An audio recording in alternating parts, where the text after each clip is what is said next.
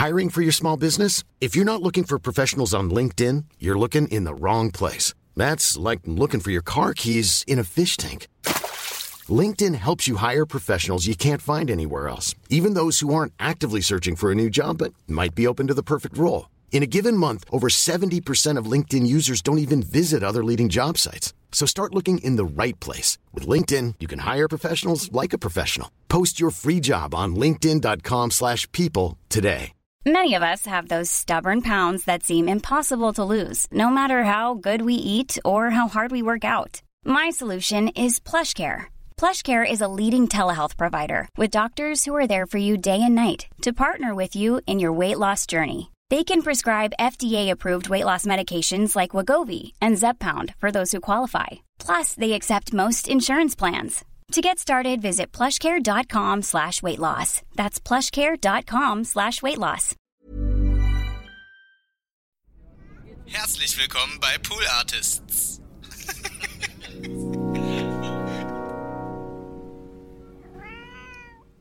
Friseure hatten natürlich auch in ihrem Leben oder während ihres Berufs jeden Gag schon gehört, weil natürlich kennen Sie den schon, Herr. Während der schnibbelt, hört er am Tag 50 neue Witze. Und ich denke, oh, das ist ein guter Test, ne? Wenn die lachen beim Nippel, bei Galas ist ja, da kann man ja, wenn man das nicht ankündigt, dass das ein neuer Song ist, merkt das ja keiner. Das Ja. heißt, du kannst so einen Song einfach testen mal eben, ne? Ja, ja.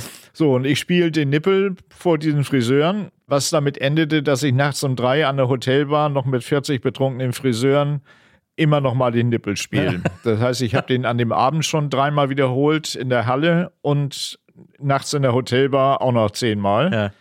Und als ich damit ausgeschlafen hatte, rief ich Birgit an und sagte, du, ich glaube Nippel, das hat was.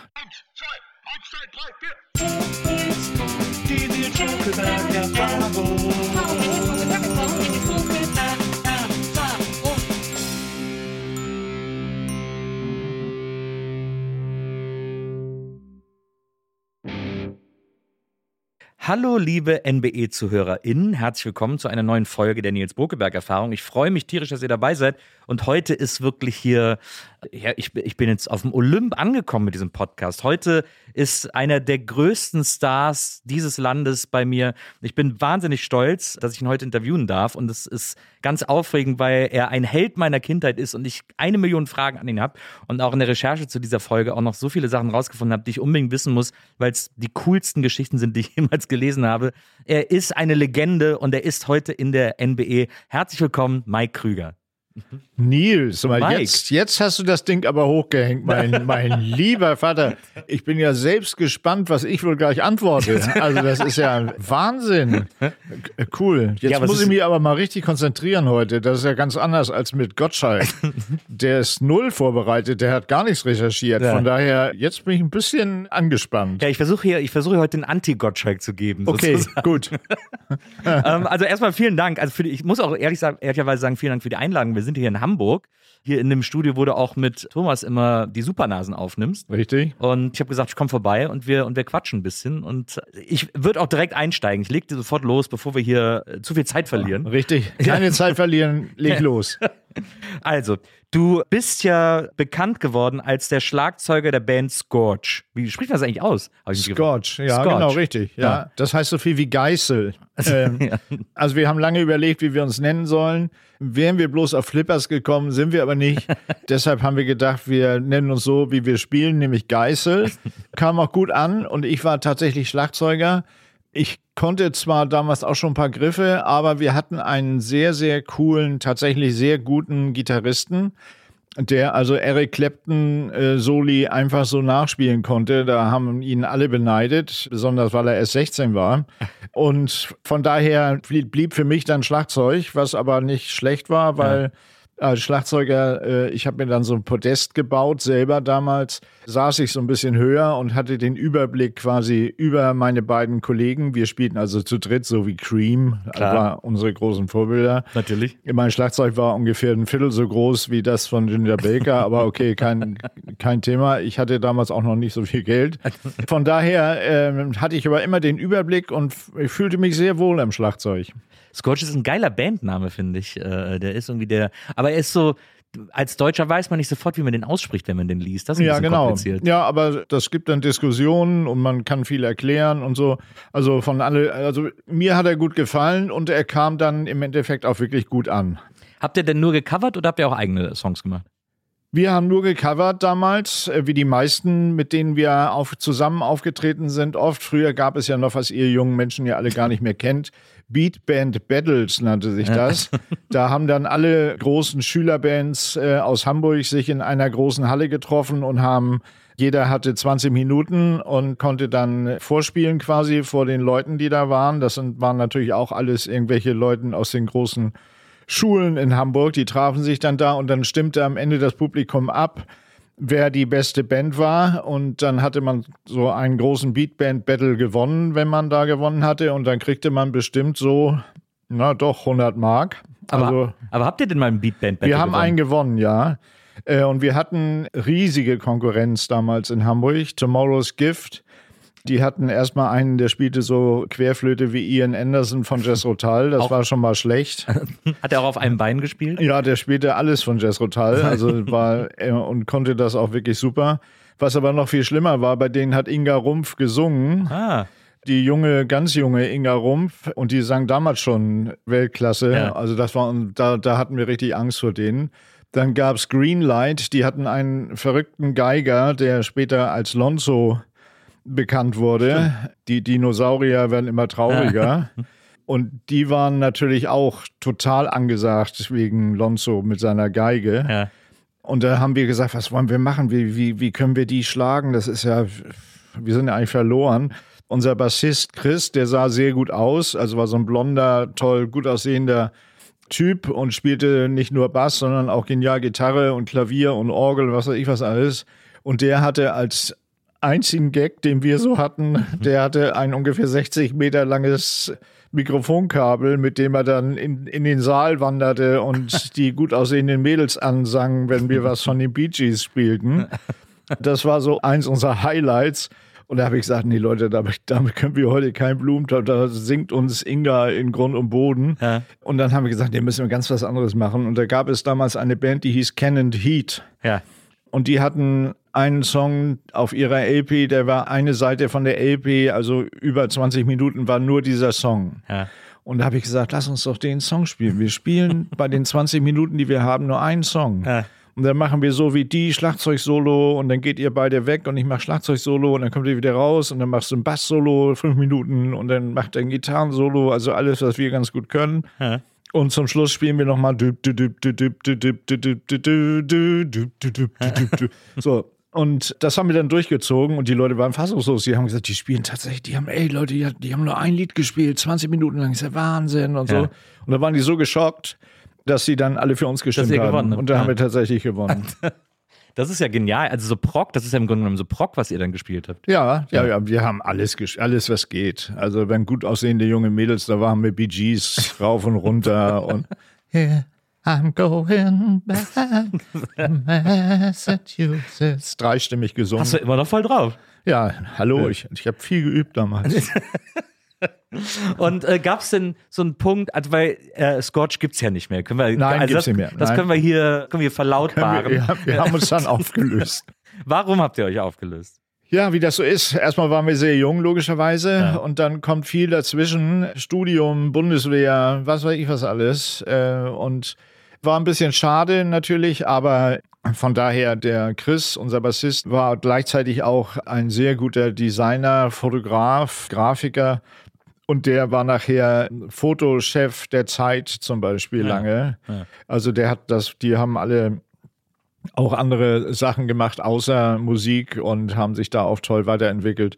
Der Einzige, der diese zwei Griffe dann ausgenutzt hat, die er von dem Gitarristen Helge gelernt hat, das war ich und habe gleich damit erstmal Mein Gott Walter mit A-Moll und G, habe ich gedacht, Alter, da kannst du ja Mein Gott Walter texten. Also war dir bei der, bei der Band, bei, zu Zeiten von Scorch klar, dass Musik etwas ist, was du auf jeden Fall professionell verfolgen willst, oder war das eher so ein Ausgleich? Hättest nee, das gedacht, war, halt, das, das, das war überhaupt nicht geplant, dass ich das äh, irgendwie mal professionell mache. Ja.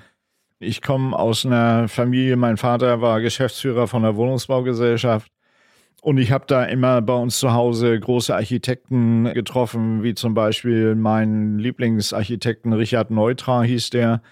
Der lebte in Kalifornien und war aber Österreicher, sprach deshalb auch gut Deutsch. Und der war berühmt für seine Flachdach, war damals, kam damals auf, mhm. Flachdach-Bungalows. Mhm mit riesigen Glasscheiben. Man merkte, der kam aus Kalifornien, also viel Sonne. was zu sehen gibt. Ja. viel Sonne und viel rausgucken. Und das wollte der aber nach Deutschland bringen und hat dann meinen Vater überzeugt, dass er da so ein paar Anlagen mit diesen Flachdach-Bungalows ja. baute. Wir ja. wohnten teilweise auch zu Hause in so einem Flachdach-Bungalow von Herrn Neutra. Mhm. Und wenn der bei uns zu Hause war und dann mal eben so aus der Hand so tolle Skizzen dabei auf ein paar Zettel ge ge gezeichnet hat, da habe ich gedacht, ey, das ist eine coole Geschichte, das könnte mir auch gefallen. Und äh, deshalb war mein Plan eigentlich, Architekt zu werden. Du hast ja dann, um das so ein bisschen in die Tat umzusetzen und da dich schon mal ein bisschen in die Materie reinzufuchsen, Betonbauer, eine Lehre zum Betonbauer gemacht.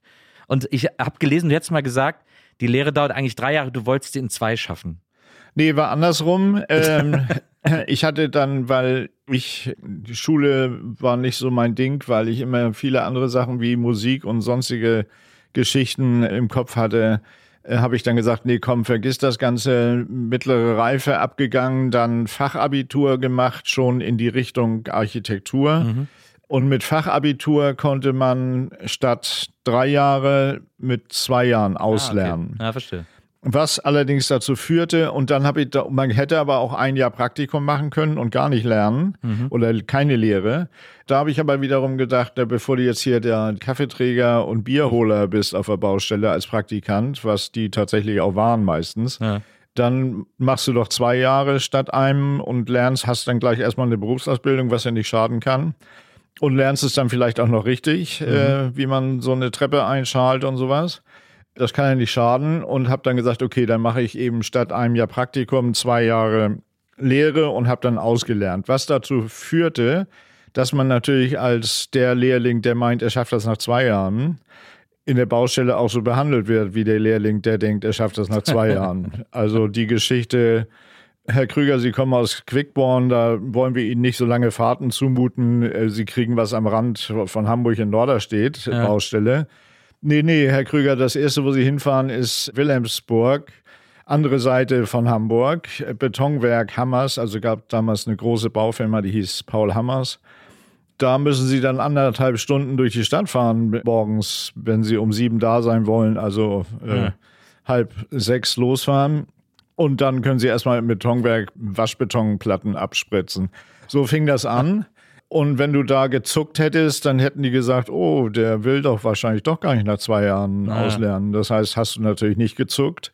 Nun hatte ich einen guten Kumpel, der auch bei Paul Hammers lernte und der kam zufällig auch aus Quickborn, mit dem bin ich heute noch befreundet. Der ist heute auch Architekt.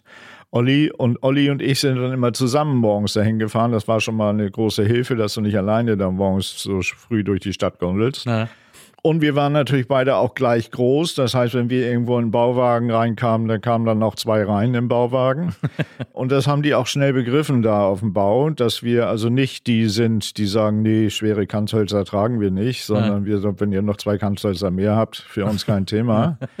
Und so haben wir dann tatsächlich da auch auf tollen Baustellen nachher mitgewirkt. Also zum Beispiel beim Elbtunnel bei der Schwimmoper hier in Hamburg, die gerade wieder eröffnet wurde nach toller Renovierungsarbeit. Aber unser Sprungturm steht immer noch so, wie er damals stand, aus Beton gegossen. Wir haben damals den Architekten schwer verflucht, weil der hatte, wie man heute sieht, die richtige Idee. Das ist ein runder Sprungturm mit einem runden Fahrstuhl innen drin und außenrum geht eine runde Betontreppe. Ja. Und eine runde Betontreppe bedeutet, man muss zwischen der Außenschalung der Wand noch eine große Schalung bauen. Und zwischen diese beiden Schalungen baut man diese Treppe die rein, Stufen, damit ja. man sie überhaupt schütten kann. Mhm. Und solche Aufgaben werden gerne von Lehrlingen übernommen, die nach zwei Jahren auslernen wollen. Das heißt, diese Treppe war quasi unsere Arbeit.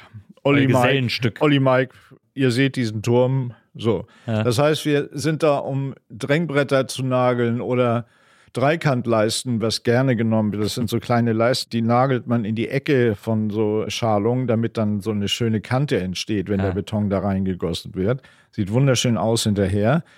Da sind wir mit der Taschenlampe im Mund über Kopf Dreikantleisten nagelnd in dieser Schalung rumgekrochen, wochenlang und haben diesen Architekten verflucht. Aber wie man heute sieht, die Treppe ist immer noch an diesem Turm dran. Also er hatte recht im Endeffekt. Steht wie eine Eins. Ja, wir haben damals gesagt, man hätte auch die Rosta-Treppen einfach außen dran hängen können. Ja. Aber anderes Thema.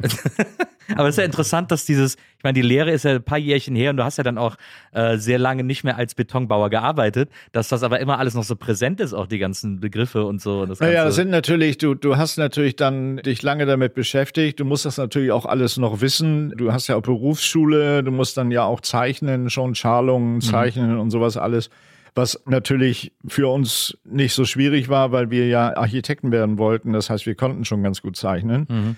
Und mein Gesellenstück weiß ich noch, das war eine schräge Decke, in die eine, eine Treppe überging, die auch noch um 90 Grad einen Winkel drin hatte. Da habe ich schon ganz schön dran gezeichnet und später auch gut dran gesägt, 14 Tage auf der Lehrbaustelle. Also von daher, man hat sich dann schon mit der Materie auch heftig beschäftigt. Hast du denn dann auch, zum Beispiel, als du dann, äh, als ihr in Quickborn ein Haus hattet und da irgendwas gebaut wurde, hast du dann auch immer den Bauarbeitern so über die Schulter geguckt und gesagt, na, da würde ich aber eher da vorne, würde ich aber eher nochmal ein Dreikant Holz mehr reinhauen oder so? Nee, also ich muss sagen, ich habe natürlich da viel geguckt, aber ich war gar nicht so viel da zu der ja. Zeit. Das heißt, meine Frau hat da mehr geguckt, zum Glück die hat sich da heftig auf der Baustelle rumgetrieben. Aber ich habe natürlich, was Grundsatzfragen anging, als erstes zum Beispiel gesagt, so Leute, wir betonieren hier erstmal eine große Kellerwanne aus wasserdichten Beton, wo alle Nachbarn, die da schon gebaut hatten in der Gegend um uns herum, so grinsend äh, vor der Baustelle standen und haben dann so eine, sah ja aus wie ein Pool, wenn es ja. dann geregnet hat. Äh, wasserdichter Keller läuft dann natürlich, wenn es regnet, voll und das Wasser läuft auch nicht ab, weil ja. er ja wasserdicht ist. Ja. Und dann, wenn wir so ein halb, zwei Meter hoch Wasser äh, in unserem wasserdichten Keller hatten, da war allerdings dann die Kellerdecke noch nicht drauf. Dann kamen natürlich die Nachbarn, zukünftigen Nachbarn und hatten so ein leichtes Grinsen im Gesicht und haben gedacht, naja, was die da bauen, naja, okay, Komiker. Was soll er schon bauen? Dass man das Wasser dann natürlich abpumpt irgendwann und dann eine Decke drauf macht und dann das Haus oben drauf. Das haben die dann erst gemerkt, als sie dann später irgendwann mal Wasser im Keller hatten, weil Quickborn hat was mit, mit äh, Brunnen und schnellem Wasser zu tun ja. im Namen. Ja. Äh, das heißt, da gibt es viel Grundwasser und das auch verhältnismäßig schnell ansteigt. Und wenn das Grundwasser ansteigt, ist das schlecht, wenn man keinen wasserdichten Keller hat. Und so waren wir dann später, weil auch mein Studio damals bei mir im Keller war, war ja. ich sehr dankbar, dass ich einen wasserdichten Keller hatte. Wer zuletzt lacht, lacht am besten. So. Ja. Du hast ja gerade schon erzählt, dass Olli und du vor allem auch am äh, neuen Elbtunnel mitgebaut habt, also da äh, mitgeholfen habt auf der Baustelle. In einem Interview hat er mal erzählt, du wärst ihm damals aufgefallen, weil du eine Velo Solex hattest. Ja. So, und das ist so ein Fahrrad mit Hilfsmotor Richtig. eigentlich, ne? Damit ja. bist du immer durch die Gegend gegurkt, oder? Damit bin ich durch die Gegend gegurkt in Quickborn, als ich noch zur Schule ging, genau. Und das war für damalige Zeiten schon ein cooles Teil, ne? Also ja. Moped war zu teuer einfach. Das hätte ich natürlich lieber gehabt, aber das war zu teuer. Und das Zwischending war eben so ein Velo Solex und die waren total angesagt, weil die hatten so ein bisschen so Hippie-mäßig, ne? Also so die, mhm. die coolen Typen in Frankreich mit den langen Haaren, ja. die, die fuhren auf so, das so einer. Äquivalent zur Ente ne? quasi. Die, die fuhren so mit so einer Velo Solex durch Paris ja. und so. Das gab, ja. das waren so die Bilder. So ein Gitan im Mund. Ja, sowas, so. genau. Und äh, so fuhr Mike dann mit langen Haaren. Damals kann man sich heute nicht mehr vorstellen. mit ganz langen Haaren, wehten im Wind, wenn ich mit meiner Velo Solex da durch die Gegend äh, knatterte. Lässig, sehr lässig. Ja, sehr lässig. Konnte man die frisieren? Nee, weil die hatte ja vorne, das, der Antrieb, da darf man heute gar nicht mehr drüber nachdenken. Der lief quasi wie dann so ein extra Rad, die hatte vorne den Motor drauf ja. und dann war so ein extra Rad quasi, was das Vorderrad antrieb. So. Also wie so eine, also, wie so eine Scheibe quasi. Ja, ja, nee, da lief so ein Rad auf dem Rad quasi. Und das, okay. dadurch, fuhr, so, jetzt dadurch fuhr das Vorderrad. Ja, okay, verstehe. Äh, da war nichts mit. hätte man, hätte man den, Reifen, den Reifen vom Vorderrad ja. hätte sich dann selbstständig aufgelöst. Verstehe, ja gut, dann ging Sicherheit natürlich vor an der Stelle. Aber das war ja dann so die Zeit, als du mit der Velo durch Quickborn gefahren bist und so. Das war ja dann auch ungefähr die Zeit von Scorch, ne? Ja. Also, und Ja. da hast du ja mal erzählt, hast du mal, das fand ich auch sehr schön, auf einem Konzert deine Frau Birgit das erste Mal getroffen und mit, hast mit einem genialen Anmachspruch bei ihr reüssiert. Ja, total. Ich war damals sehr lässig. Ich habe sie, ich habe sie natürlich von meinem Schlagzeugpodest aus gesehen. Ja. Also wir, wir spielten damals immer in Norderstedt in der Christuskirche. Die hatten einen großen Gemeindesaal da dran und der Pfarrer war sehr cool und sehr lässig und der erlaubte also den Bands da am Wochenende zu spielen. Ja. Wir mochten die besonders gerne, weil er uns auch erlaubt hat, das als Proberaum zu benutzen. Und das war ja damals immer ein Riesenproblem. Wo dürfen wir proben? Kriegen wir überhaupt irgendwo einen Proberaum? Und das war sehr cool, dass wir da äh, proben durften. Und deshalb spielten wir da auch am meisten äh, von allen Bands immer. Und das war ja außer Diskotheken, die damals anfingen, so die ersten kleinen Diskotheken, gab es für junge Leute eigentlich nur die Chance, tatsächlich am Wochenende in irgendeinen Gemeindesaal oder irgendeine Schule, Schulaula zu gehen, wo eine Band live spielte und dann haben die da getanzt dazu. Also ich oben auf meinem Podest, alles voll im Blick und so und sehe da immer hinten an so einem Tisch so eine sehr gut aussehendes Mädel sitzen und denkt, na okay, Bandpause, Krüger, du bist ja gut drauf, ne? Gehst mal hin, sagst was Cooles, ne? So. Und stehe dann vor der und dann guckt die mich an. Das war natürlich schwierig, dann noch irgendwas Normales zu sagen, als sie mich angeguckt hatte. Und dann brachte ich tatsächlich diesen sehr coolen Spruch raus: Hallo, rauchst du auch? und dann sagte sie nein und stand auf und ging weg. Also richtig gut gelaufen, muss man Ja, muss man sehr sagen. cool. Ja. Su- Super. Auf dem Rückweg zum Schlagzeug habe ich mir gedacht, Krüger, du bist. Hallo, du hast doch, du, du sagst doch sonst normale Sachen auch. Ne? Also die hatte mich schon verhältnismäßig äh, sehr verunsichert, nur, nur mit einem Blick. So. Ja. Und dann habe ich immer gesagt, sag mal, das gibt's doch nicht. So, Was hast du denn da für einen Scheiß? So, auf alle Fälle habe ich dann weitergespielt, was willst du machen? Die war dann auch irgendwie verschwunden. Nun ging aber Chris, unser Bassist, der ging auf ihre Schule. Ja. Und dann habe ich, hab ich den quasi auf sie angesetzt und habe gesagt, hier, Chris, komm, check mal, wer das ist. Und, und erstaunlicherweise war die vor mir mit einem Schlagzeuger befreundet. Von der Band, die wir auch kannten, Ja. äh, wo der, auch, die hatten auch einen gen- genialen Gitarristen, Ralle, den mochten wir auch alle sehr gerne. Das war sowieso natürlich so eine Clique, die sich da andauernd traf. Und das war auch nicht so wie, wie heute, dass, dass die Leute von einem iPhone saßen, sondern da hat man sich in Teestuben getroffen am Wochenende und über die Welt diskutiert und Tee getrunken und einer holte dann eine Gitarre raus und dann wurde Bob Dylan und, und Leonard Cohen gesungen und so. Das war irgendwie eine völlig, völlig andere Zeit und das war einfach lässig. Dann hing man da auf irgendwelchen total verwandten, gebrauchten Sofas rum, die irgendwelche Eltern gespendet hatten. Da lagen dann irgendwelche Decken drauf, damit man überhaupt sitzen konnte. Aber coole, coole Stimmung und gutes Feeling. Und da traf man sich eben. Und da, da habe ich gedacht, ja, vielleicht kriege ich die mal dazu, dass die hier auch mal irgendwie mit am Wochenende so eine Runde war, aber nicht. Auf alle Fälle hatte ich dann, und das war natürlich extrem cool, sehr schnell ein Auto Ah. Ein F4 einen oder was? unfassbaren R4, ja. Und da habe ich meine Chance quasi gewittert und habe gesagt, Chris, du kannst sie doch mal fragen, ich will am Wochenende mal nach Büsum fahren, da war ich auf dem Internat früher, ob sie nicht Bock hat mitzufahren. Erstaunlicherweise sagt Birgit zu. Ja. Irgendwie Chris einen Highlight-Tag gehabt, auf alle Fälle hat er sie überredet und hatte auch die Erlaubnis, aber auch nur, wenn Chris mitkommt, also von ihren Eltern und Ja. so. Und dann sind wir nach Büsum gefahren. Und das ist dieser berühmte siebte, siebte, siebzig, den wir heute noch als unseren Kennenlerntag feiern jedes Jahr. Ja. Das ist jetzt 53 Jahre her.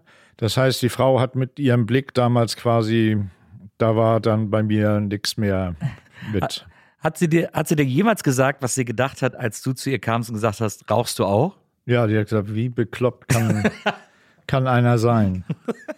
Nur war sie, ist, sie- ist sie so lange mit mir zusammen, dass sie das heute noch sagt, ne? Weil die hat dann natürlich gemerkt, wie bekloppt der Ja. ist, mit dem sie dann da zusammen ist Ja, seit so lange. Da Also ist ja jetzt schon einiges gewohnt. meiner Frau sozusagen. kannst du nichts erzählen über bekloppte Männer, die kennen sich aus. Ja. Aber es ist wirklich, ein, also es ist ein genialer Anmachspruch. Als ich das gelesen habe, fand ich sehr, sehr schön. Ja. Äh, ist, ist eine schöne Also für alle, die es mal versuchen wollen, schlag zu. Ihr habt ja jetzt auch, was, was habe ich mir aufgeschrieben? 48. Hochzeitstag ist jetzt demnächst, ne? In ein paar Tagen. Hey, ja. Und, und zwar kurz, äh, das habe ich mich nämlich gefragt, euer Hochzeitstag ist zwei Tage vor deinem Geburtstag. Ja, Äh, hast du das extra so gemacht, damit du dich gut an diese Daten erinnern kannst? ja, 12.12. da war so ein, also 7.7. war weg irgendwie und Ja. auch so weit weg für unsere damalige Hochzeitsplanung. Äh, Planung. Und da habe ich gesagt, komm, dann nehmen wir 12.12., das kann ich mir merken. Ja. Ja, so da hat sie natürlich gesagt, ja, okay. ja. das ist raffiniert. Für dich clever. Für dich reicht es gerade. Aber es ist so interessant, weil man sagt ja oft, man soll nicht an besonderen Daten heiraten, weil fast die meisten Paare, die an so Spezialdaten, war ja jetzt auch zu zu Millennium gab es ja tausende dieser besonderen Hochzeitsdaten, äh, weil ganz oft gesagt wird, dass diese Ehen immer nie halten, weil die quasi nur für, wegen diesem witzigen Datum heiraten. Aber bei dir ist ja Gott sei Dank das Gegenteil eingetreten. Naja, wir haben unser, unser Hauptdatum ist weiterhin 7.7.70 und ein besseres Datum gibt es ja eigentlich gar nicht. Also 77 wäre noch besser gewesen. Das wäre, das war natürlich, ja, das war natürlich, ähm, war natürlich schon mal ein cooler Einstieg, was Ja. Daten angeht. Und da wir das eigentlich so als unseren Haupttag immer feiern, also den Hochzeitstag äh, gehen wir auch schön essen und so, natürlich klar, alles gut. Vergesse ich auch nicht, weil das ist ja auch von meinem Geburtstag, da erinnere ich, an zwei Tage vor meinem Geburtstag erinnere ich schon alle, dass ich Ja, ja. Geburtstag habe. Ja. Und sag Leute hier, also hallo, ich habe Geburtstag und ihr wisst schon, da erwarte ich auch Geschenke und solche Sachen. Und deshalb weiß ich auch, davor muss irgendwann dein Hochzeitstag sein. Also lad mal Birgit zum Essen ein. Da freut sie sich. Und von daher ist das okay. Also ich kann nur, ich habe nur gute Erfahrungen mit solchen Daten. Naja, das ist, äh, das ist auf jeden Fall sehr äh, geschickt eingefädelt, wie man so schön sagt. Nun äh, kommen wir mal zurück zu diesem, zu, dein, zu deinem Werdegang. Also, äh, wie gesagt, wir hatten jetzt sch- schon den Betonbauer am Elbtunnel, wo du auch gesagt also es war ja auch richtige, wir haben das ja gerade eben von dir auch gehört, das war ja schon Plackerei, ne? Also auch so irgendwie, du hast mal erzählt, irgendwie, man hat sich ja einfach regelmäßig auch die Hände aufgeschnitten an diesen, an diesen schweren Ja, ja, Eisenstangen du hast ja das so. beim Betonbauer, das Schöne beim Betonbauer ist eben die Holzschalung, ne, Mhm. wo du mit Holz arbeiten kannst und die Schalung baust. Das ist auch das, was eigentlich am meisten Spaß macht. Damit aber der Beton da drin hält, muss man Beton ja bewähren, wie man so schön sagt. Das heißt, da muss, kommt Eisen rein, ganz Mhm. viel Eisen, das den Beton quasi auf die Strecklast, die da entsteht, die kann Beton nicht halten, das hält das Eisen. Und dieses Eisen hat die blöde Eigenschaft, dass wenn man es abschneidet, entstehen spitze, sehr spitze Enden. die, die, die springen so ab Ja, sozusagen. nee, und die, da- daran kommt, wenn du das zusammenbindest wieder Ja. dann mit anderen Eisenteilen, dann kommst du immer irgendwann gegen diese äh, Enden. Na. Das heißt, du hast oft aufgeschnittene Arme und wenn es dann regnet, dann läuft dir der Rost in den Arm rein. Also es ist Eisen ist Bewährung, ist eine, ist eine harte Geschichte. Und beim Elbtunnel waren wir gerade bei den Flechtern, Olli und ich. Also Ja. man, man muss überall mal gewesen sein Ja. und waren da gerade bei den Flechtern. Und Flechter gibt es eine Geschichte, die auch äh, Lehrlinge gerne machen. Damals, heute werden Lehrlinge ja wie rohe Eier äh, behandelt, weil es gibt ja nicht mehr so viele Lehrlinge. Damals gab es viele und dann sagte zum Beispiel der Polier morgens, ah, der teilte dann ein die Arbeit. Und Olli und ich wussten immer schon, okay, wir ahnen schon, worum es geht heute. Fußgängerbrücke. Vorm Elbtunnel ist eine große Fußgängerbrücke und die Fußgängerbrücke, die war schon eingeschalt. Das heißt, da wurde jetzt Eisen reingelegt. Das Eisen, da kommen erst so Matten unten rein. Die werden dann alles zusammengebunden. Diese großen, die kennt man so, diese großen Eisenmatten so mit Gitter den, die so Gitter, Ja. wie so große Gitterzäune aussehen. Die werden dann unten reingelegt. Und dann werden da Bügel draufgestellt, die werden auch schon festgebunden. Jetzt waren die Bügel schon alle fertig und diese riesige, riesige Fußgängerbrücke lag quasi vor uns. Und da sagte der Polier die netten Worte, ja, Olli und Mike, Obereisen. Oh, da wussten wir schon Bescheid. Also die Matten, die dann oben drauf kommen, Ja. kommen dann oben auf die Bügel. Und das heißt, jeder Bügel wird dann zweimal an den Matten festgebunden. Das heißt, man fängt an einer Seite von der Fußgängerbrücke morgens an und geht immer gebückt mit seiner Zange und so einem Ah, Draht ist das fies.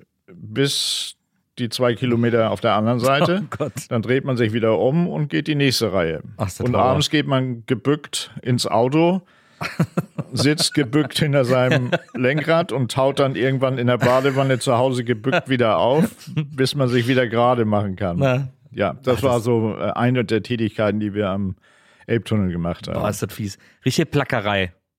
Ja, okay, wie sagt man damals so schön, Lehrjahre sind keine, keine Herrenjahre. Herrenjahre. Das stimmt, das stimmt. Aber dann, du hast ja dann äh, nach der Lehre, bist du, glaube ich, zum Bund, ne?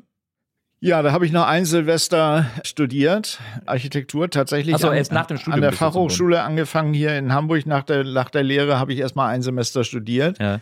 Dachte, ich schaff's vielleicht noch ins zweite, weil nach dem zweiten konnten sie dich nicht mehr holen zur Bundeswehr. Ja, verstehe. Habe ich aber nicht geschafft. Die waren clever da bei der Bundeswehr. Das heißt, diese Einberufung Erst kommt ja die, die Musterung, die auch sehr lustig war. Und dann kommt ja irgendwann die Einberufung und dann sagst du, okay, danke, viel, viel, viel Spaß, ihr Studierenden. ich ich fahre jetzt mal zur Bundeswehr. Aber es ist so, du hast ja, du hast ja auch eben von deinem R4, der Solex, den langen Haaren, den Teestuben erzählt. Also du warst ja schon so ein bisschen hippie-mäßig unterwegs. Ja. Dann ist doch äh, Bundeswehr eigentlich, hat man doch am allerwenigsten Bock. Wobei du hattest ja so eine Nische in der Bundeswehr dann für dich zu entdecken geglaubt, weil du äh, zur Entwicklungshilfe wolltest. Ja, ich wollte, du, du bist aber gut, du hast aber recherchiert, Na, Nils, du, mein lieber Das gehört dazu. Okay. Ja, äh, ja, ich wollte, also es gab entweder verweigern, da musst du aber musstest du damals unglaublich viele Befragungen ja. und was weiß ich was. Es gab ja auch immer so, es gab so Bücher, wo steht, ja, man gut verweigert und ja, so. genau. Und dann, dann Ersatzdienst hätte man dann machen müssen, ja. irgendwo, was weiß ich, von der Stadtreinigung bis was weiß ich, was es alles gab Klar, da ja. im Angebot. Und da habe ich gedacht, clever wie ich war, ey Mike, das gibt auch die Chance, du meldest dich zur Entwicklungshilfe freiwillig. Und ja. da gab es irgendeine Behörde, die saß, glaube ich, in Bad Godesberg. Da musste man dann vorsprechen. Mhm. Und ich fahre also, fahr also nach Bad Godesberg, mhm. bester Dinge und sitze da vor so einer Kommission und die befragen mich zu meinem Leben und was weiß ich was allem und kommen dann zum Thema Entwicklungshilfe äh, und sagen dann, ja, wie stellen Sie sich das denn vor? Ich sage, ja, ich komme da in irgendein Land, die Entwicklungshilfe brauchen, sonst würde ich da eigentlich hinfahren. Ja. Und dann von, was weiß ich, ich könnte denen zum Beispiel zeigen, wie man Brunnen baut mhm. oder sowas. Ne? Mhm. Ich bin ja gelernter Betonbauer, das könnte ja schon mal helfen. Ja. ja, und wenn die das aber nicht annehmen, was sie ihnen da erzählen, was machen sie denn dann? Also war so Frage. wirklich so Fragen, wo ich gedacht habe, Leute, hallo, ja, ja. Äh, wen wollt ihr denn da hinschicken? Ja. Ne? So, ja, habe ich gedacht, da habe ich gesagt, ja, da habe ich eine, die einfachste Methode von allen, was immer hilft, in allen Ländern dieser Welt, was die Leute überall gleich lieben, ist Musik. Und dann nehme ich meine Gitarre und dann spielen wir da alle ein Lied und dann werden die sagen, ey, der ist ja nicht nur, der weiß ja nicht nur, wie man Brunnen baut, sondern mit dem können wir auch lustige Lieder singen. Und dann glaube ich, denke ich, könnte ich dir überzeugen. So, ja, danke, wir melden uns wieder. So, ich fahre nach Hause, kriege ein Schreiben. Also diese äh, Musikgeschichte und so, das hätte sie überhaupt nicht überzeugt.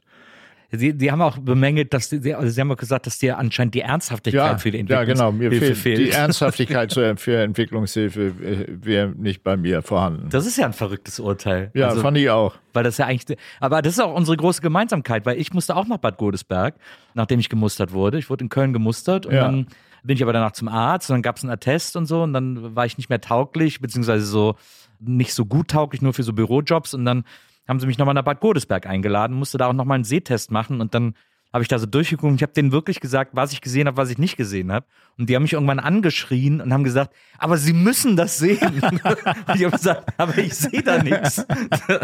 ja, ja, das war. Ja, die äh, waren gut drauf da in Bad Godesberg. Ja. Auf alle Fälle bin ich dann zur Marine, was dann im Nachhinein gar nicht schlecht war, weil man kann ja auch da, konnte man damals jedenfalls, sagen wir mal, die äh, mit ihren eigenen Waffen schlagen. Passt ja als, äh, als Metapher bei der Bundeswehr sehr gut.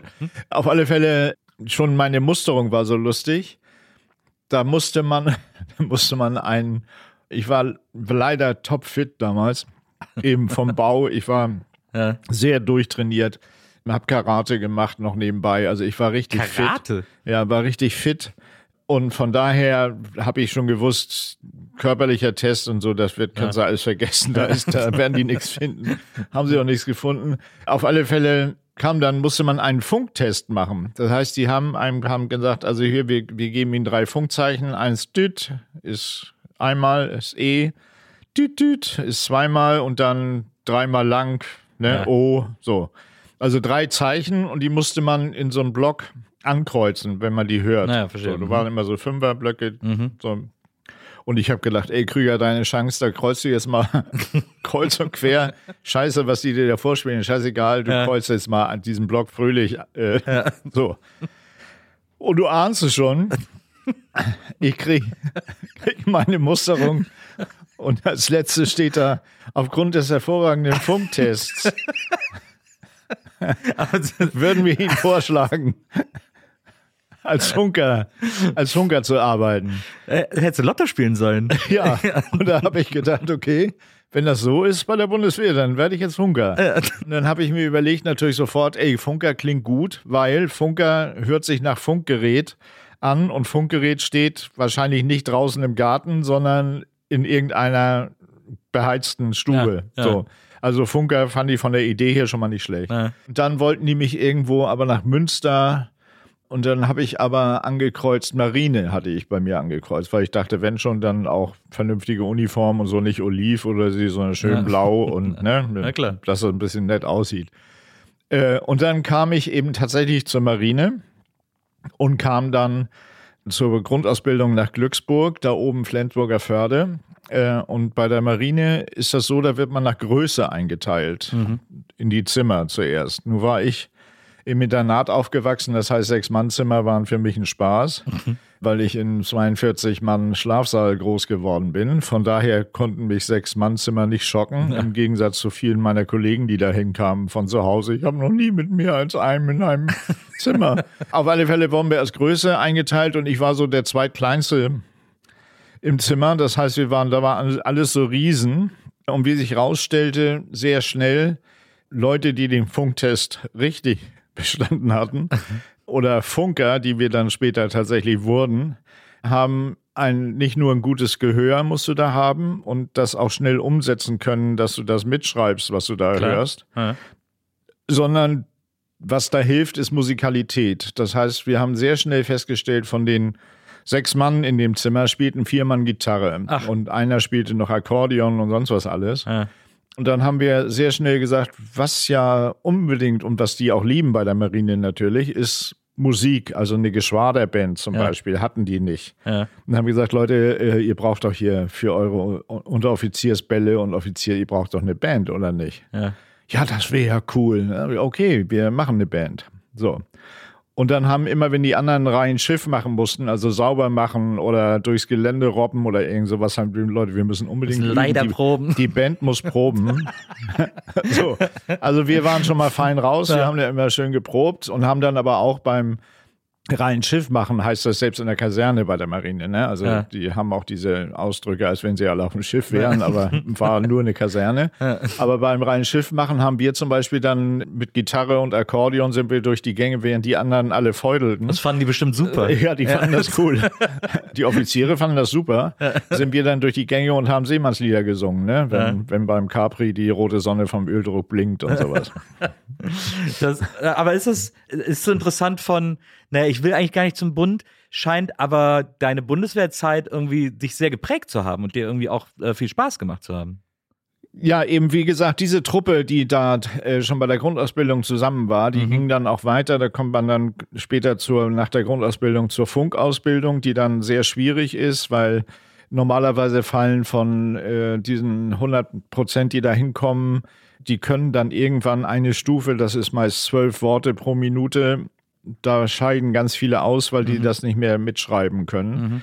Wir haben es aber trotzdem alle geschafft, von dieser Gang weiterzukommen. Also wir sind dann alle Funker geworden tatsächlich. Und dann gab es einen legendären Moment, da sagte dann äh, unser Offizier, jetzt an diesem Wochenende werden wir ein großes Buch auslegen vorne in der Halle und da kann sich jeder eintragen, wo er gerne hin möchte. Da stand dann Zerstörer Deutschland, Gorchfock, mhm. Schnellboot, so und so, U-Boot, Dings und so. Klar. Alle wollten natürlich auf ein Schiff. Ja. Und wir haben gesagt in unserem Zimmer, pass mal auf, wir lassen da erstmal alle sich eintragen. Und wo dann keiner steht, da tragen wir uns ein, weil das ist eine Chance, dass wir zusammenbleiben. Mhm. Und irgendwann kam unser Admiralspräsident heute unserer Funkertruppe, die sich jedes Jahr trifft, seit 50 Jahren jetzt, wir treffen uns immer noch seit damals. Mhm. Unser Admiralspräsident, äh, wie er heute heißt, Alfred, kam irgendwann leicht angeheitert in unsere Stube und sagte, Jungs, ich habe uns eingetragen, alles zusammen. wir gehen nach Jagel. Und ich sag, wo gehen wir hin? Nach Jagel, da stand keiner, in dem Blöde keiner hin. Ich sag, Jagel, Marineflieger. So. Und dann kamen wir tatsächlich alle zum Marinefliegergeschwader 1 nach Jagel. Das liegt irgendwo äh, bei Schleswig, ganz Ja. weit in der Walachei. JWD, Kannst du ja. dir vorstellen, Flughafen, äh, Düsenflug, Düsenflugzeuge, Flughafen mitten in der Wildnis. Und da waren wir plötzlich fünf Funker, die brauchten nur drei, haben uns aber alle genommen. Und wir wohnten in zwei Mannzimmern in wunderschönen Flachdach-Bungalows und hatten ein super Leben da. Und da habe ich ganz, also viele meiner Bundeswehrlieder habe ich zum Beispiel, ich bin ein Bundeswehrsoldat, ein toller Typ, habe ich zum Beispiel da geschrieben. Ja, ja verstehe. Also von daher, die Truppe war super, die Dienstzeit war super und wir treffen uns heute noch. Dann, als das mit dem Bund aufgehört hat, als du da, äh, als du da nicht mehr hin bist, da hast du ja dann wieder studiert, oder? Ja. Ja, da hast du dann äh, weiter das Architekturstudium Weiter äh, studiert, wieder genau. aufgegriffen. Ja. Und, und währenddessen hast du ja dann angefangen, so dir so ein bisschen was dazu zu verdienen mit Musik eben. Ja, Weil, weil zum Beispiel Mein Gott Walter hast du ja schon als 15-Jähriger, ich habe es mir hier irgendwo aufgeschrieben, am See in Bayern geschrieben. genau. Ich habe auch irgendwo Am sogar Riesersee. Genau. Riesersee. Genau. Da bin ich mit meinen Eltern immer hingefahren. Das liegt so unterhalb der Garmisch-Partenkirchen, unterhalb der Zugspitze. Sehr schöner See. Da gab es ein sehr schönes Hotel und da fuhren meine Eltern so gerne hin und ich war auch mit und hatte eben schon meine Gitarre dabei. Und da ich nicht so ein Wandervogel bin, äh, bin ich nicht mit durch die Berge gewandert, sondern saß ähm, eher lässig am See und habe den gut aussehenden jungen Mädels äh, Songs von Leonard Cohen Ich wollte vorgespielt. gerade sagen, das Und unter anderem habe ich dann auch schon so eigene Songs immer eingestreut und da war, ist mir dann auch Mein Gott Walter irgendwann an diesem See eingefallen. Das heißt, das habe ich da tatsächlich geschrieben, das Lied zum Glück nicht weggeworfen. Ja. Also ich habe, ich hab, hatte so ein Ringheft, da waren die ganzen Songs drin, die Texte und so und das habe ich dann auch auf, aufgehoben. Habe dann lange nicht mehr dran gedacht und habe eben im als ich dann studiert habe, gab's, das war ja die große Zeit der Hamburger Szene, wo jeder, der eine Gitarre richtig rumhalten konnte, in irgendeinem Club, äh, Dennis Pan, Onkel, Onkel Pö, Pö natürlich, ja. Carnegie Hall, wie sie alle hießen, Logo aufgetreten ist. Und Dennis Pan war so ein ganz kleiner Club unten in so einem Keller drin. Da gingen so 200 Leute äh, Publikum rein, ganz kleine Bühne. Und da waren wir viel mit dem Semester, die Kumpels und Mädels, zum einfach dahin gehen und abends zugucken. Und dann sagte irgendwann mal einer zu mir, irgendwann mal Mike hier, was die da singen, da singst du doch auf jeder Studentenfete äh, bessere Sachen. Ja. Frag den doch mal hier, ob du nicht auch mal da singen kannst. Und da habe ich da den Chef gefragt und er sagte der, ja, was, was singst denn du? Ich sag so Leonard Cohen, Bob Dylan, ne, so Ja. ein paar eigene Sachen. Ja, sagt er, kommst du vorbei nächsten Montag oder so, da ist hier nicht so viel los, da kannst du nicht viel falsch machen und so. Und dann habe ich da gesungen und dann Leonard Cohen, alles nett, Bob Dylan, Übersetzungen auch, auch nett. Und dann habe ich gedacht, ach, singst du mal Mein Gott Walter und noch so zwei von, von deinen Songs. Und dann haben sich die Leute dann weggeschmissen und dann kam der wieder, der Chef, und sagte, mal, das, die Übersetzung, so vergiss das. Hast du noch mehr von diesen lustigen Sachen? Ich sage, nee, aber könnt ihr ja herstellen, ne? Ja, pass mal auf, wenn du davon eine halbe Stunde Programm zusammenkriegst, dann meldest dich wieder und dann nehme ich dich einmal in der Woche fest ins Programm. Ja. Das war cool, weil da kriegte ich 80 Mark dann für die halbe Stunde. Und das war, wenn du 340 Mark BAföG hast, war das verhältnismäßig viel. Einmal in okay. der Woche 80. Und dann bin ich da dann eben mit eigenen Liedern aufgetreten. Und das ging dann verhältnismäßig schnell, dass das dann sich rumsprach und dass das dann voll war. Das werde ich nie vergessen. Ich hatte also noch meinen R4 und wohnte schon mit Birgit in so einer anderthalb Zimmerwohnung in Norderstedt. Und dann fuhren wir immer Heidenkampsweg, war, der Club war am Heidenkampsweg, Berliner Tor, und dann fuhren wir die Straße runter und dann war rechts so eine Parkzeile.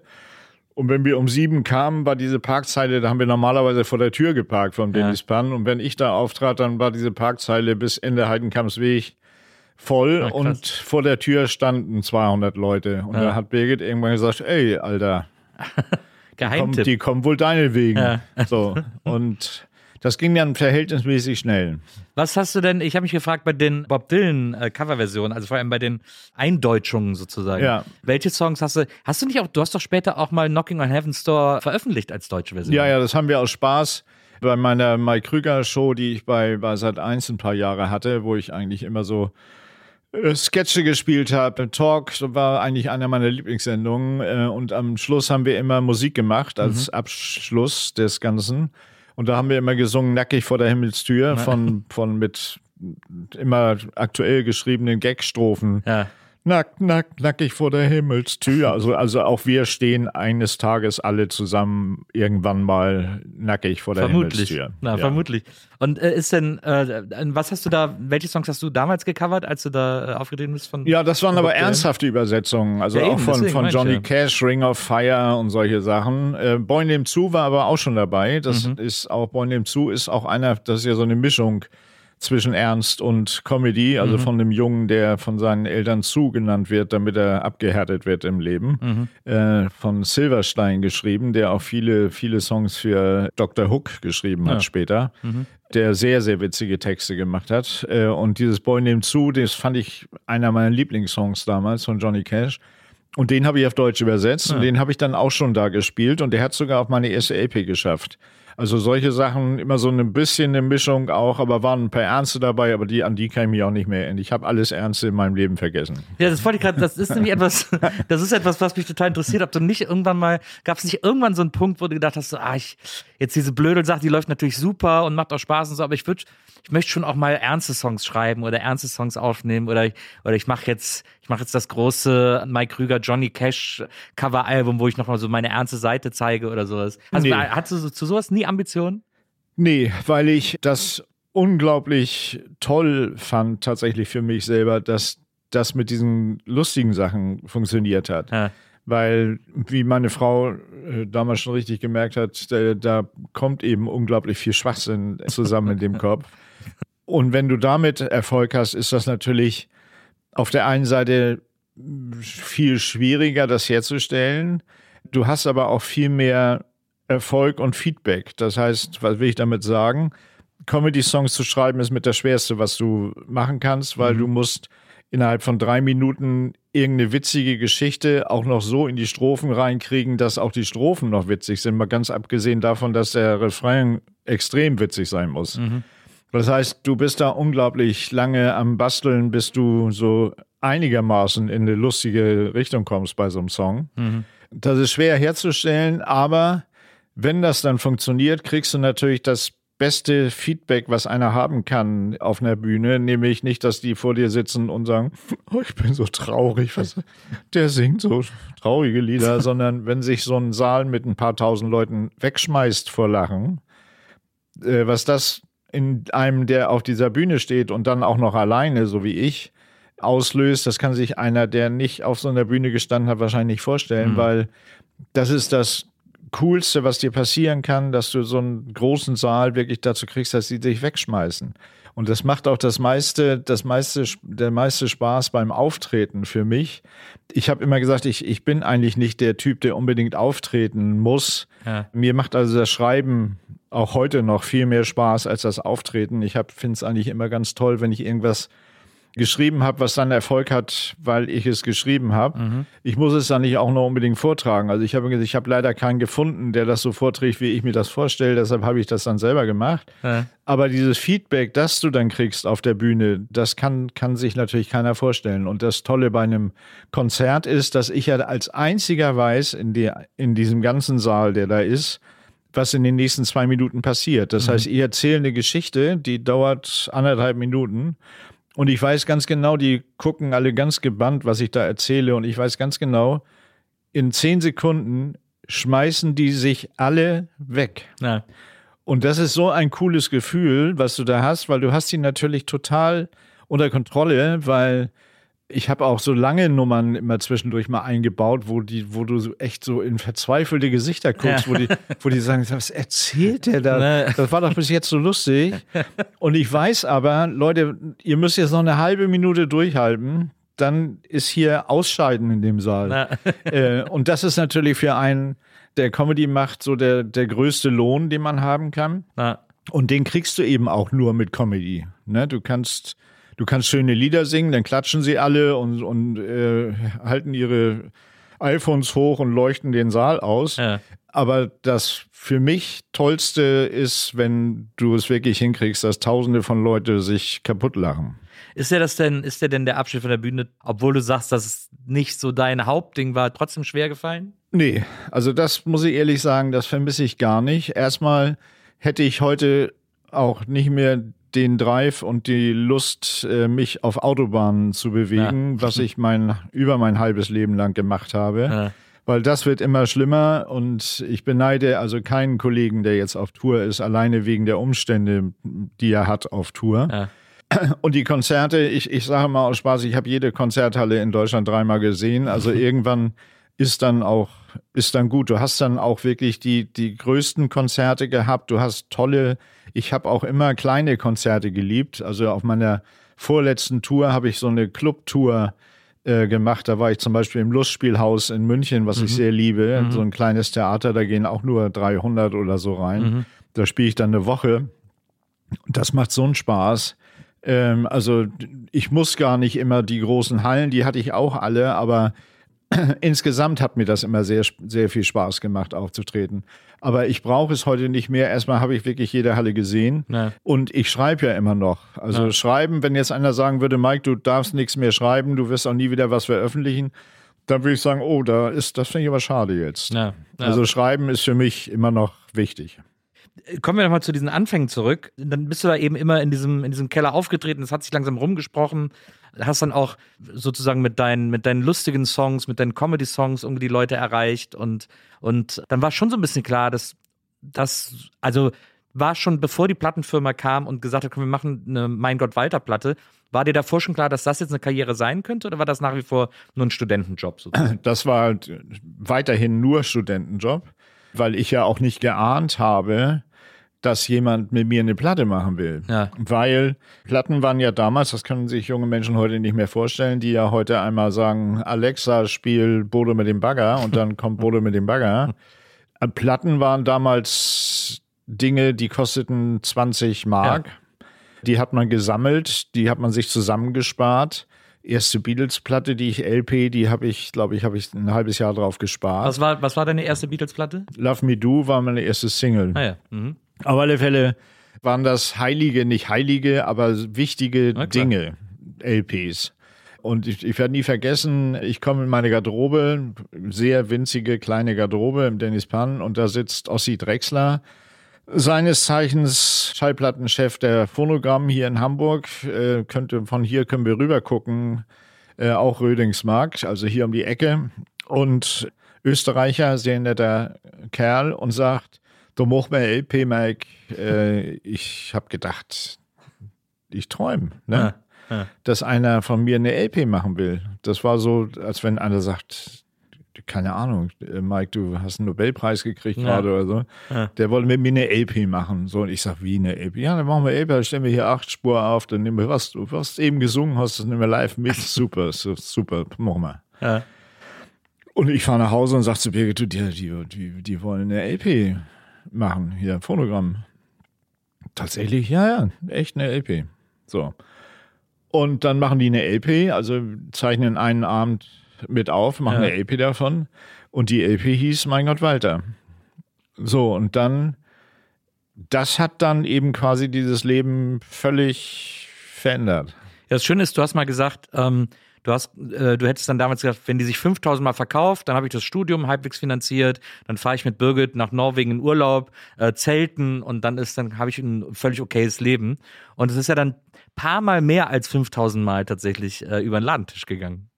Ja, ja, das war der Plan. Also ich habe gedacht natürlich dann jetzt, okay, jetzt hast du eine LP, es, das hätte, hätte schon gereicht. Ne? Ja. Die hätte bei mir da gestanden im Regal und ja. angestrahlt und LP von Mike, eine LP. und habe eben gedacht, ja, was werden die verkaufen? Ne? Hamburg, äh, wie viele Einwohner haben die? Wie viele gehen ins Dennis Pan? Wie viele kennen mich schon? Mhm. Also wenn die 5000, 10.000 verkaufen, mal meine Lizenz und Texter und Komponist bin ich auch ist Studium finanziert, ne? Musst ja. nicht mehr arbeiten, Semesterferien, kannst schön mit Big in Urlaub fahren, alles gut. So. Und dann kam ja, kam ja diese unglaubliche Geschichte. Damals war ja Fernsehen noch eine Macht, also mhm. eine echte Macht. Mhm. Und die Schallplattenfirma, die waren natürlich darauf aus, was ich null Ahnung von gar nichts, hm. dass ich mit diesen Songs in eine Fernsehsendung komme. Ja. Und der Promoter hier, dann hatte ich plötzlich einen Promoter. Mike, das ist dein Promoter hier für Norddeutschland. Du hast auch noch einen für Westen, Süden.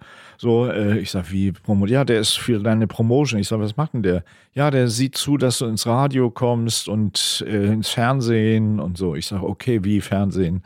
Ja, du musst jetzt ins Fernsehen. Und ich sag, wie Fernsehen? ja, da singt, da singt man, dann singst du da Mein Gott Walter. Ja. Okay.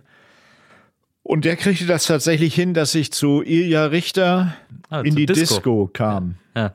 Und Ilja Richter guckten damals am Samstagabend um halb acht 19 Millionen Leute. Also, also, es gab nur drei Programme, muss man dazu ja, sagen. Ja. Äh, deswegen hat sich das so, so, aufgeteilt unter dem. Und der hatte das irgendwie hingekriegt, wahrscheinlich mit dem Redakteur, was weiß ich, drei Nächte lang durchgesoffen. Ja. Auf alle Fälle hat der das hingekriegt, dass ich in der Disco bin und singe nicht nur Mein Gott Walter, sondern auch noch Faltenrock, also noch ein Lied von der oh, LP. Wow. Zwei Songs. So, zwei Songs in der Disco. So. Neben mir singt irgendwie ABBA und keine ja. Ahnung. Und ich denke, sag mal, du bist Krüger, bis sie hier geraten. Gibt es auch ganz viele Geschichten alleine dazu. Und sing eben Mein Gott Walter in der Disco und verkauf an dem Montag 30.000 LPs. Ach, Wahnsinn. Nur an einem Tag. Wahnsinn. So. Und das ging dann immer so weiter, die ja. nächsten Tage. Und dann klingelt bei mir das Telefon in unserer kleinen Zimmerwohnung. Hallo, hier ist Rudi Garel. Und ich denke, was alle denken, okay, lustig, hahaha. Wer bist du wirklich? Ja, ich bin, ich bin Rudi Karel, du kannst mich zurückrufen, ich gebe dir meine Nummer und so. Ich sage, äh, äh, nee, hier, Herr Karel, kannst du Rudi sagen. Ich habe dich gesehen in der Disco. Rudi hat immer sehr kurz, hat nicht lange telefoniert. Ja. Ich habe dich gesehen in der Disco, kannst du Samstag in eine laufende Band kommen? Ich sage, äh, äh, Rudi, ja. Könnte ich kommen. Kannst du Mein Gott Walter singen? Ich sage, ja, kann, kann ich machen. Dann kannst du letzte Strophe irgendwas machen mit Rudi, so Mein Gott Rudi, so kriegst du das hin. Ja, ja, krieg ich hin. So. Ja, super, sehen wir uns in Bremen, in der Stadthalle Bremen. Ich denke, Stadthalle Bremen, am laufenden Band, aber Krüger, was ist ja. hier los? Ja. Ich rufe die Schallplattenfirma an und sage hier, Leute, mich hat gerade Rudi Carell angerufen, schon mit Totenstille sofort. ich bin Samstag in, am laufenden Band bei Rudi in Bremen. Ja. Totenstille. Was? Ich sag, Rudi Carell hat mich angerufen. Ich bin Samstag einen Sektkorken knallen. Ja. Ruf das Presswerk an. Ja, ja. So, also wir fahren mit unserem R4, werde ich nie vergessen, mit Birgit beim Parkhotel, damals das größte Hotel in Bremen, Parkhotel vor und kommen in eine Suite, die war dreimal so groß wie unsere Wohnung. Ach, die haben, die haben dir wirklich sofort eine Suite gegeben. Ja, klar, ich war, ich war Nummer eins in den LP-Charts. Ach, Wahnsinn. So, also Präsidentensuite, Parkhotel. Ach, ich komme dann mit Birgit rein und denke, hä? ja. Wo, da, da kann ich nicht noch weitergehen, da können noch zwei Zimmer, so, denn jeder ein Bad und ich schlage mich tot. Ja. Champagner auf dem Tisch und ein riesen Obstkorb und Blumen überall und Birgit sagt, ja, Alter, was ist jetzt los? Ja, irgendwie äh, läuft gerade so. Wow. Und dann waren wir eben bei Rudi in meinem laufenden Band Samstag. Ja. Gibt es auch unendlich viele Geschichten dazu. Und dann, das sahen jetzt meinen 20 Millionen Leute. Ja. So, und danach, an dem Montag kannte mich jeder in Deutschland und jeder kannte mein Gott Walter und dann wussten sie nicht mehr, wie viele Presswerke sie gleichzeitig beschäftigen sollen. Das ist, das ist so krass, ne, wie das, wie das, und das ging ja bis in die 90er hinein, dass so Samstagabendshows einfach Hits gemacht haben ja. und einfach äh, ohne Ende Platten verkauft, weil die Leute dann bis Montag warten mussten, bis sie die Platte äh, kaufen konnten. Ja, genau. Ja, oder Hitparade, ne? Hitparade im ZDF mhm. sahen auch irgendwie so 15, 16 Millionen Leute und du konntest also fest davon ausgehen, dass wenn du mit einem Titel in, am Samstag in der Hitparade warst, dass du Montag mindestens 30, 40.000 Singles verkaufst. Wahnsinn. Heute kriegst du, glaube ich, bei 100.000 Singles Gold. Gold, so. ja. Das ja. war früher 250, glaube ich, ne? 250.000 war Gold. 500 war früher. Ah, ja. Ach krass, ja. Ja. Das wird, da, wird noch, da wurden noch Platten verkauft wie, wie bekloppt, wie geschnitten Brot. Ja, ja. Das ist ja so über dich hineingebrochen, dieser Erfolg, wie man so schön sagt.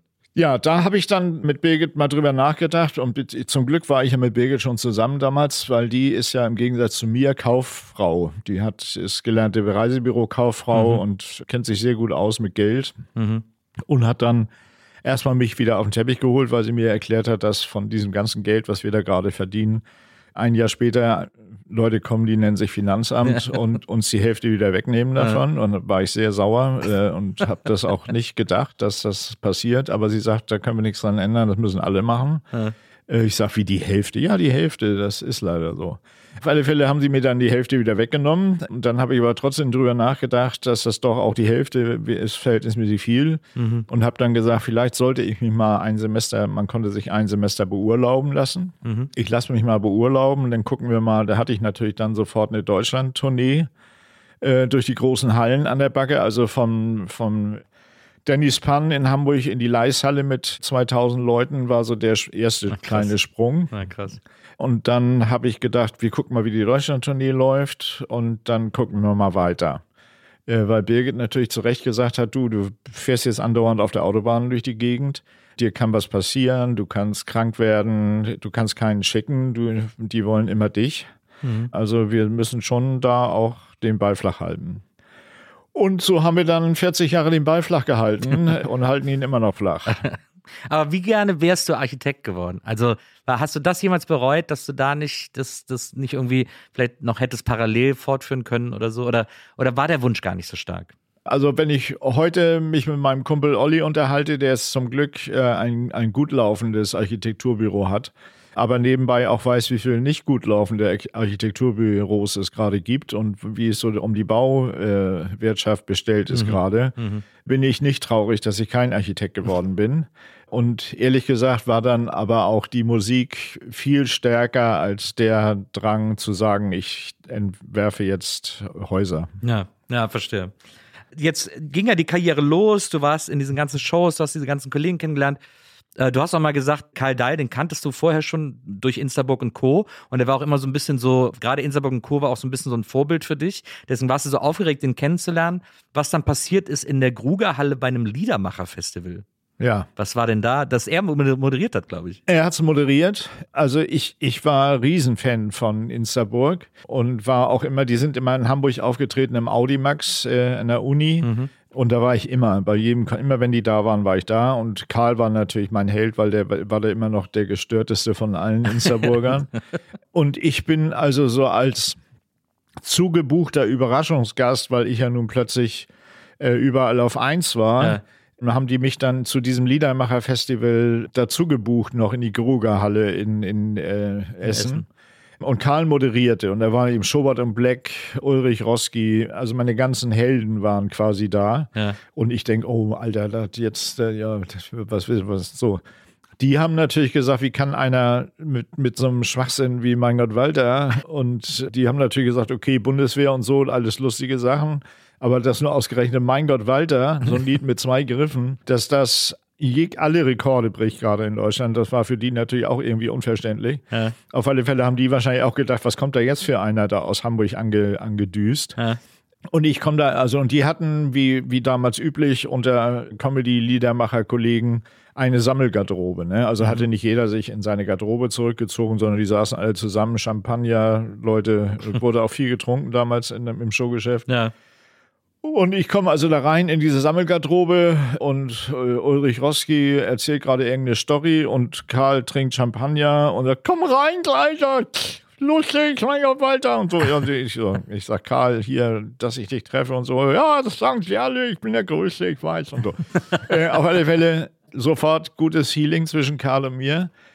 Und dann kam Eckhard Karlhofer, den, der auch von den City Preachers, der Sänger der City Preachers, die eine große Band waren hier im Norden äh, und auch bundesweit. Und Eckhard Karlhofer war auch so Liedermacher und konnte auch so toll flöten und sowas und hatte dann auch ein nettes Programm. Das kannte ich aus dem Dennis Pan. Der war mit mir im Dennis Pan aufgetreten. Mhm.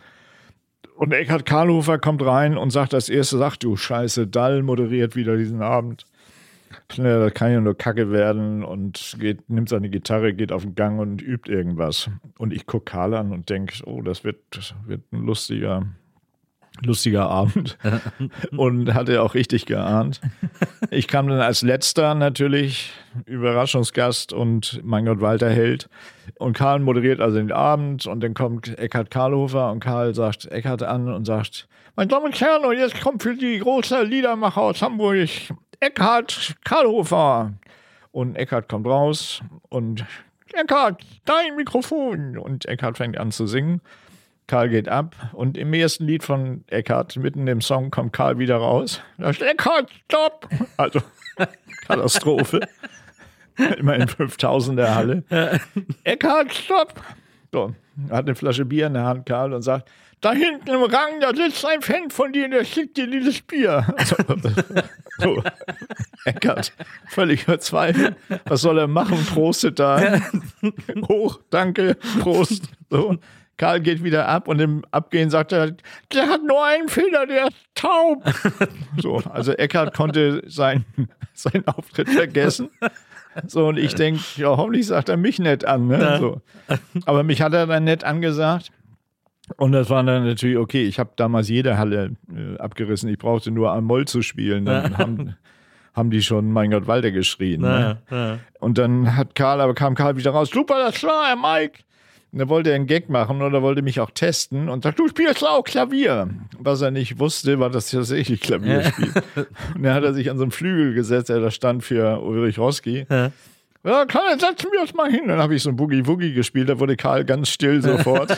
und dann gesagt, ja, super, und das war ja, ja unser Mike. So. Und seitdem sind wir echt sehr eng befreundet. Also einer war einer meiner besten Freunde, wir waren auch sehr traurig. Der, ja. Ja, und ich finde, Karl fehlt auch extrem. Also der Bin Humor, ja. der war einmalig, weil der hat natürlich, mit dem habe ich Sachen erlebt, das kann sich gar kein Mensch. Bei Dallas und so bei seinen mhm. Sendungen, das mhm. war so witzig. Ja. Also wir hatten viel Spaß zusammen. Das, ich finde das so faszinierend, dass das so eine Zeit war, in der Liedermacher so groß waren, aber es war ja, da stand ja quasi dieser, dieser Klamauk oder Blödel, Barden, wie man es ja genannt hat, standen so neben so Degenharz und so. Und das galt alles einfach als Liedermacher. Das wurde alles so nebeneinander gestellt. Ja, genau. Ich habe auch mal eine LP äh, produziert, tatsächlich im Fräsenhof von Knut Kiesewetter. Ja der ja äh, bekannt wurde durch oder war schon bekannt als, als großer Jazzsänger und Jazzposaunist und hatte einen wunderschönen Bauernhof, eben den berühmten Fräsenhof in der Nähe von Husum und hatte eine riesige Kaminhalle. Das war früher mal ein Stall. Das hat er umgebaut. Da war in der Mitte so ein fünf Meter Durchmesser Rundkamin, um den alle rumsaßen dann ja. und Lieder sangen. Und da saß dann eben Hannes Wader und Knut und ja. ich und Horst Koch und wie sie alle hießen und ja. haben da nette Lieder gespielt. Und da habe ich gesagt, Mensch, Kunde, das ist so ein schönes Ambiente hier. Hier nehme ich mal eine Live-LP auf bei dir. Und habe das dann auch gemacht. Also wir waren auch untereinander alle, wir mochten uns einfach. Ne? Ja. Also ich liebe zum Beispiel Hannes Wader auch und ich, ich ja. liebe auch seine Lieder. Der hat ja sensationell tolle Lieder mhm. geschrieben. Mhm. Also da, und Reinhard May zum Beispiel, einer, ein guter Freund, mhm. den, der, den ich sehr schätze und der wirklich tolle Texte geschrieben hat. Und diese, diese ganze Truppe, die ja auch so fast in einem Alter ist, die mochten sich da, damals einfach. Da gab es auch nicht so, hier, ich bin jetzt hier, der ist Nummer eins und der ist nur Nummer fünf mhm. oder so. Die hatten alle insgesamt so viel Erfolg, dass man sich da auch untereinander weder irgendwas geneidet hat noch sonst irgendwie. Ja, ah, toll. Das, äh, das stelle ich mir ganz toll vor. Es gibt, es gibt auch so einen tollen äh, Liedermacher, der heißt Ulrich. Kennst du Ulrich? Der hat, glaube ich, nur ein Album gemacht oder so, auch so in den nee. 70ern. Der, von dem gibt es auch ganz tolle Songs dann, also mein Gott, Walter, du warst ein Star, die Platte war ein Star, jetzt musste natürlich nachgelegt werden. Und dann kam ja ein paar Jahre nach Walter, kam dann der Nippel äh, ja. raus. Und der ist dir eingefallen auf einer Autobahnraststätte. Auf der Tour wahrscheinlich irgendwie zwischen zwei, zwischen zwei äh, ja. Konzerten beim Senf aus der Tube drücken, ist dir der Nippel eingefallen. Ja, genau. Mhm. Und also ich meine, ich habe immer das Gefühl, dass der, weil ich liebe den Nippel abgöttisch. Und ich habe immer das Gefühl, dass das ein Song ist, wenn man, weil ich habe auch schon in meinem Leben ein paar Mal Lieder geschrieben und so. Ich habe immer das Gefühl, dass der Nippel ein Song ist, als du den geschrieben hast, als der fertig war, dass man da wissen muss, dass das ein Hit ist. Nicht ganz. Also ich mhm. hatte vorher natürlich auch schon eine Menge Songs geschrieben, die gut gelaufen sind und wo ich auch dachte, okay, die hätten vielleicht sogar noch besser laufen können. Aber da habe ich natürlich dann schon durch die Erfahrung, die ich dann auch hatte im Showgeschäft gemerkt, da muss auch noch mehr dazu kommen als ein gutes Lied. Also das muss genau zu, in die Zeit passen. Mhm. Das muss du musst dann eben tatsächlich Promotion haben, die mhm. genau passt mhm. und was weiß ich, was da alles reinspielt. Mhm. Auf alle Fälle habe ich den Nippel geschrieben. Idee tatsächlich an der Autobahnraststätte. Und da hatte ich immer so ein Diktiergerät. Früher gab es ja noch kein iPhone, äh, wo man sagt, hier Siri, nimm mal kurz auf. Ja. Sondern da hatte ich so ein Diktiergerät, da habe ich dann drauf gesprochen, es Lied über Verpackungen, die nicht aufgehen, mit Senf bespritzt, so ja. zack. Und das habe ich mir dann irgendwann am Ende des Jahres alles angehört, was auf diesem Diktiergerät war, was ja. ich da während der Fahrten draufgequatscht hatte. 85 Prozent konntest du sofort wegwerfen. Aber 15 Prozent waren manchmal Ideen, die ich dann ausgearbeitet habe. Unter anderem die Nippel. Und da war meine Tochter geboren gerade. Also ich war sehr angespornt, weil ich plötzlich eine Familie ernähren musste und, mhm. und größere Verantwortung spürte und dachte, Krüger, jetzt muss man irgendwie mal was muss ich mal ein bisschen zusammenreißen, schreibe mal ein paar vernünftige Lieder. Auf alle Fälle habe ich den Nippel fertig und denke, okay, lustiger Song, guter Refrain und hatte damals neben meinen ganz, ganz vielen Konzerten, die ich hatte, jedes Jahr auch noch ganz, ganz viele Galas für große Firmen. Das, ja. das eine spielt dann quasi dem anderen in die Hände. Man hat dann plötzlich natürlich, wird man von großen Firmen engagiert. Das sind immer super bezahlte Gigs. Sowas. Ja. Und bin, werde ich nie vergessen, in Darmstadt für eine große Friseur zu Bedarf-Firma, ich möchte den Namen nicht nennen, es war Vella, äh, eingeladen und trete auf vor 1500 Friseuren. Und früher gab's war ja noch der Slogan der Friseursinnung, was Friseure können, können nur Friseure. So. Ja. Und Friseure hatten natürlich auch in ihrem Leben oder während ihres Berufs jeden Gag schon gehört, weil natürlich kennen Sie den schon, Herr. Während der schnibbelt, hört er am Tag 50 neue Witze. Und ich denke, oh, das ist ein guter Test, ne? Die, wenn die lachen beim Nippel äh, und das Gute wenn, bei Galas ist ja, da kann man ja, und wenn man das nicht ankündigt, dass das ein neuer Song ist, merkt das ja keiner. Das ja. heißt, du kannst dann so einen Song einfach testen mal eben, ne? Ja, ja. So, und ich spiele den Nippel vor diesen Friseuren, was damit endete, dass ich nachts um drei an der Hotelbar noch mit 40 betrunkenen Friseuren immer noch mal den Nippel spielen. Das heißt, ich habe den an dem Abend schon dreimal wiederholt in der Halle und nachts in der Hotelbar auch noch zehnmal. Ja. Und als ich damit ausgeschlafen hatte, rief ich Birgit an und sagte, du, ich glaube Nippel, das hat was. Ja. Die Friseure haben sich weggeschmissen. Ja. So. Hatte aber gerade schon eine LP auf dem Markt. Das heißt, die LP davor, vor der Nippel-LP, die, die lief gerade an. Ja. Was auch eine ganz komische Situation ist, wenn du eine LP hast, die du promotest mit allen möglichen Songs. Da war, glaube ich, Stau mal wieder, da war Staulied drauf, was auch gut gelaufen ist. Ich bin jetzt Punk, war da, glaube ich, auch drauf. Ja, sowas. Ja. Und du promotest das und weißt aber, du hast eigentlich einen den Song, Hit in der Tasche. Du hast einen Song, den, den musst du jetzt eigentlich verheimlichen, ne? Weil den darfst du auch nicht zu früh raushauen, weil das ist, äh, bringt dann nichts. Nicht vergeuden, ne? ne? klar. So. Ja. Also wenn ich Nippel erstmal weggepackt. So, und dann wirklich sehr, sehr äh, motiviert die LP drumrum geschrieben um den Nippel. Die ja. ist auch als LP wirklich eine meiner liebsten. Ja. Und hab dann, bin dann jetzt bei Emi Elektrola war ich dann in der Zwischenzeit in Köln und bin zu Zummi, meinem E&A-Chef, der also dafür zuständig ist, was mit der LP passiert und wie die promotet wird und so. Also bin ich zu Zummi gefahren. Ich habe vorher, ich habe die im Saalbau aufgenommen in Witten, weil der eine gute Akustik hat und weil die Leute so Amphitheatermäßig mhm. hintereinander hochsitzen. Das heißt, sie können dich alle gut sehen. Mhm. Und hatte Conny Plank, einen der berühmtesten Produzenten, den es früher gab. Ja der hatte als einziger in Deutschland ein quasi transportables Aufnahmestudio, einen Ü-Wagen, würde man heute sagen. Mhm.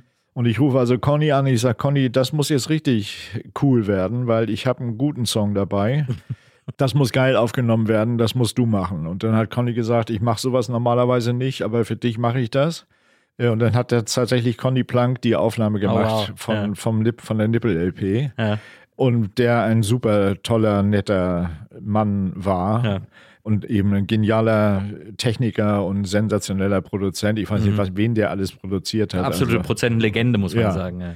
Also Conny hat die Aufnahme gemacht und ganze EMI sitzt natürlich ersten beiden Reihen, alles EMI und was weiß ich was alles. Und nach dem ersten Abend, werde ich nie vergessen, kommt Zummi in meine Garderobe und sagt, Mike, wann habe ich das Band? Also früher musste man ja noch die Bänder dann, bin ich zu Conny ins Studio, mhm. der hatte einen ganz tollen auch Bauernhof in der Eifel mit einem super Studio mhm. drin, alles vom Allerfeinsten.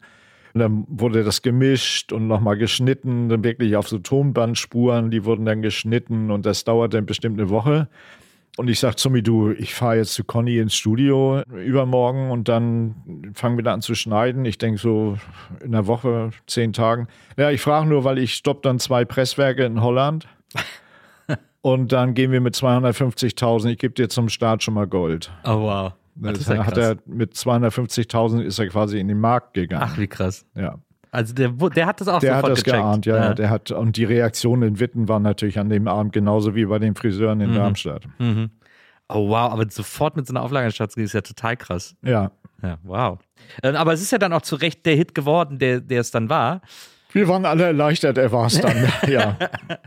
Es ist, was, äh, ich habe jetzt, ich habe eine Frage, die ich, die mir seitdem ich äh, irgendwie den, den Nippel kenne und auch, und auch andere Platten von dir kenne, die mir seitdem unter den Nägeln brennen.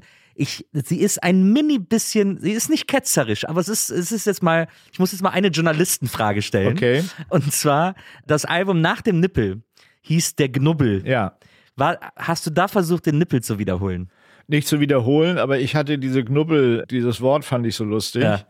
Ich hätte es auch, auch den Knubbeln eigentlich nicht als Haupttitel genommen auf der LP. Aber die Plattenfirma dachte Ja, das, genau. Ja, ja verstehe. Ja. Klassische Plattenfirma-Fehler, Ja. äh, zu glauben, man kann das so, äh, man kann das so wiederholen. Das, aber ich bin so froh, dass ich diese Frage jetzt endlich losgeworden bin. Ja. Ähm, Zu Recht. ja, die hat mir seit Jahren, hat die mich um den Schlaf gebracht. Jetzt ist ja interessant, dass quasi parallel zu dieser äh, Musikkarriere, die ja, äh, die ja super lief und äh, die ja ein wunderbares Ein- und Auskommen beschert hat, gleichzeitig diese ganze Fernsehsache bei dir so Fahrt aufgenommen hat und so langsam losging. Du hast mal erzählt, eine Episode, die ich mit großem Genuss gehört habe, weil du das im äh, Supernasen-Podcast auch nochmal so aufgedröselt hast, wie du eigentlich an Vier gegen Willi geraten bist. Weil Ja. das ist eine Show, die auch meine Kindheit extrem geprägt hat, weil die immer Schulhofthema war am Montag. Ja. Und du bist da ja richtig, also so richtig Absicht war das nicht, dass du da am Ende standst. Nee, allen Warnungen zum Trotz, hauptsächlich der Warnung von Birgit, habe ich das gemacht, Ja. weil da war ja schon äh, Supernasen gewesen. Mhm. Das heißt, ich war nicht nur gewohnt, dass ich in den LP-Charts auf 1 bin, sondern ich war es jetzt noch zusätzlich gewohnt, dass ich in den, In den Kinocharts. Kinocharts auf 1 bin. Mhm. Und zwar nicht einmal, sondern mehrere Male hintereinander. Ja. Das heißt, alles, was ich bis dahin gemacht hatte, war immer Nummer eins. Ja. So, jetzt kommt einer vom Fernsehen und sagt hier, wir machen ein Casting für eine Samstagabendshow. Nur hatte ich vorher weder im dritten noch im irgendwo eine Show moderiert. Das fiel aber nur meiner Frau auf. Also die sagt natürlich zu Recht, Mike, wie? Samstagabendshow. Kannst du nicht irgendwie mal irgendwas auch im dritten anfangen oder so, wie normale Menschen im Fernsehen arbeiten? Ich sag, wieso? Jetzt, hallo? Ist schon mal irgendwas schiefgegangen, so, ne? Wenn man, wie man dann so denkt. Ich gehe da mal hin zu dem Casting. So, und dieses Casting war so, die hatten da in der Sendung spielten ja zwei Familien gegeneinander und die hatten also zwei quasi Familien da, mit denen man auch Gespräche führen musste beim Casting. Und dann spielten wir da ja in der Sendung nachher später total verrückte Spiele. Und da hatten die so einen Spieleparcours aufgebaut. Und unter anderem mussten zwei Kandidaten sich so zusammengeklebte Gummistiefel anziehen und damit über diesen Parcours Ja. kommen möglichst schnell. War Ja. eins der Spiele. Da musste man das Spiel erklären und die Zeit und was man so in der Sendung dann auch machen muss. So, der Trick, den diese unglaubliche Redaktion sich ausgedacht hatte, war, dass die Kandidaten nicht in diese Stiefel passten. Ja. Und wie ich später erfahren habe, haben wohl 90 Prozent der Leute, die sie da gecastet haben, ich weiß gar nicht, wer da sonst noch war, aber es sollen tolle Namen dabei gewesen sein, haben das Spiel abgebrochen und haben gesagt, hier Leute, die Schuhe passen nicht, Requisite, wir brauchen neue Schuhe. Ja. Mike, in dem, dem das sowieso wurscht war, dieses Casting, sagt, Leute, die Schuhe passen nicht, das ist doof. Hier, du hast einen Schlips um, nimm den mal ab, ich bind euch die Füße zusammen und dann vergessen wir die Stiefel, dann spielen wir das mit zusammengebundenen Füßen, ist ja ähnlich. Ne? Ja, so, ja. also Schlips ab, so. Also einen Tag später kriege ich ein Schreiben äh, oder einen Anruf vom BR, Mike, wir lieben dich, du bist unser Samstagabend-Moderator. Wahnsinn. So. Ich sag zu Birgit, siehst du? da sagt sie, ja, wie siehst du? Hast du schon mal weißt du überhaupt, was du da machst? Was, Ja. das, was, was, was glaubst du, was das ist? Ich sag, wieso? Ich habe ich hab dieses Casting. Ich sagte, ja, wo war das Casting? Ich sage, in so einer Halle da beim BR. Ja. mhm. Und Samstagabend schon, was meinst du, wo das ist? Ja. So, und dann daran habe ich mich erinnert, als ich nach Nürnberg in die Messe, in die Messehalle kam und diese gigantische, für damalige Zeiten, uns allein unsere Monitorwand, wo wir das Schlussspiel gespielt Ja. haben, da wurden Spezialisten aus Amerika eingeflogen, die die Computer bedient haben dahinter. Ja. Äh, die war, glaube ich, 20 mal, keine Ahnung, Ja. 15 Meter. Ja. Äh, und ich sitze da in dieser Riesenhalle oben ganz alleine und gucke mir dieses riesige Bühnenbild an und oben steht ganz groß drüber äh, vier gegen Willi. Und ich denke, scheiße Krüger, was machst du hier? Deine Frau hatte recht, das ist doch größer, als du so dachtest. Und dann kam zum Glück Claudi Fröhlich um die Ecke geschossen, der damals der Regisseur war, Ja. und sagte, ey, Alter, äh, ich mache mit Jürgen von der Lippe Shows, ich mache mit allen Shows, dir bringe ich das auch noch bei. und dann hat der mich tatsächlich echt an die Hand genommen und hat mir erstmal erklärt, was das da bedeutet. Ne? Ja. Da, da ist nicht, da fährt eigentlich eine Kamera wie bei Supernasen vor dir her. Äh, Und in die musst du nicht mal reingucken, sondern da fahren acht Kameras. Ja. Ne? Und du musst wissen, in welche, wann und wo und, und wo deine Damals hatte, hatte ich auch nicht zwei Kandidaten, sondern vier natürlich. Und Show-Acts und was weiß ich was alles. Und ich sag, Claudi, ja komm, wir, das, das wird schon. Ja, so fing das an. Da hat man dann so eine Woche geprobt wahrscheinlich äh, für die ja, Show. damals dann, hatte man noch viel Zeit. Ja. ja. Da hat man eine Woche geprobt und auch die ganzen Abläufe und so. Und dann, wie, weißt du noch, wie aufgeregt du dann vor der ersten Show letzten Endes, äh, vor der ersten Show letzten Endes Extrem, ja, Ja. extrem. Äh, weil da hast du natürlich, ich war es immer gewohnt alleine, ich war für mich selber verantwortlich. Klar, nur mit einer Äh, Gitarre. Mhm. Ich gehe da raus äh, und okay, viele Leute da, alles gut. Äh, aber ich wusste ja, dass ich das, was ich da mache, kann. Mhm. Äh, bei dieser Samstagabendshow wusste ich es nicht. Und du hast plötzlich dieses Gefühl, ey Leute, ich habe ja 100 Mann Team. Ja. Da draußen stehen vier Ü-Wagen. Das wird Samstagabend ARD, also unter 15 Millionen, guckt hier keiner zu. Und hier laufen 80 Mann Team seit einer Woche um mich rum, die Ja. mich alle betüdeln und gucken, dass es mir gut geht. Und Claudi Fröhlich sitzt an so einem riesen Mischpult mit zwei Cuttern und gu- guckt mir fröhlich zu und sagt, ich habe es ihm erklärt, er hat es nicht begriffen. so, also da hast du schon, wo du sagst, ey Leute, die Verantwortung hat zugenommen. Ja. Ich weiß noch, ich war mal äh, Dozent für Medienethik in Berlin an der Hochschule und da habe ich vier gegen Willi ganz oft als Beispiel genommen dafür, was noch in den 80ern im deutschen Fernsehen möglich war. Weil ich habe gesagt, dann war hier eine Show, da mussten Familien ihre Wohnzimmer einsetzen, um gegeneinander zu spielen und haben dann die wildesten und anstrengendsten und verrücktesten Spiele gegeneinander gespielt und am Ende hat ein Hamster entschieden, ob sie gewonnen haben. Ja, und ob sie, ob sie sage und schreibe 10.000 Mark gewonnen Genau. haben. Oder ja. und den anderen hat dann, haben dann die toten Hosen das Wohnzimmer zertrümmert. So, genau. Ja. Das, aber das kann man heute überhaupt niemandem erklären, so Nein, weil es, es wäre auch völlig unmöglich. Und es war für damalige Zeiten ja schon d- wirklich hart an der Grenze. Ja. Ich hatte ja immer Sonntag die Schlagzeilen in allen Zeitungen. Ja. Und Birgit hat natürlich zu Recht gesagt, hier, Alter, da musst du erstmal wieder gegen anarbeiten. Dass du hier dein Image, das du vorher hattest, das hat, äh, ist gerade so auf der Kippe.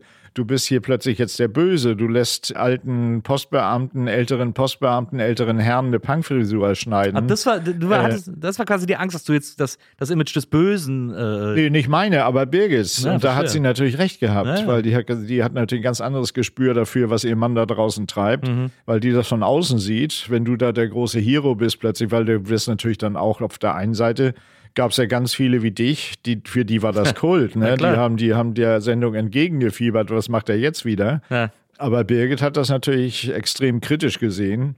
Und zum Glück haben wir das ja so dann noch so hingekriegt, dass, es- dass es jetzt immer noch positiv, Ja. positiv in meiner Vita bewertet wird. äh, aber das hätte auch ins Auge gehen können, da hatte sie schon recht.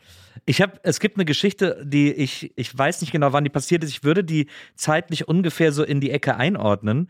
Und zwar heißt es, dass du mal mit Jürgen von der Lippe und Karl Dahl, dass ihr zusammen mal eine komplette Minibar im Hotel ausgetrunken habt, weil ihr wissen wolltet, wie viel das kostet.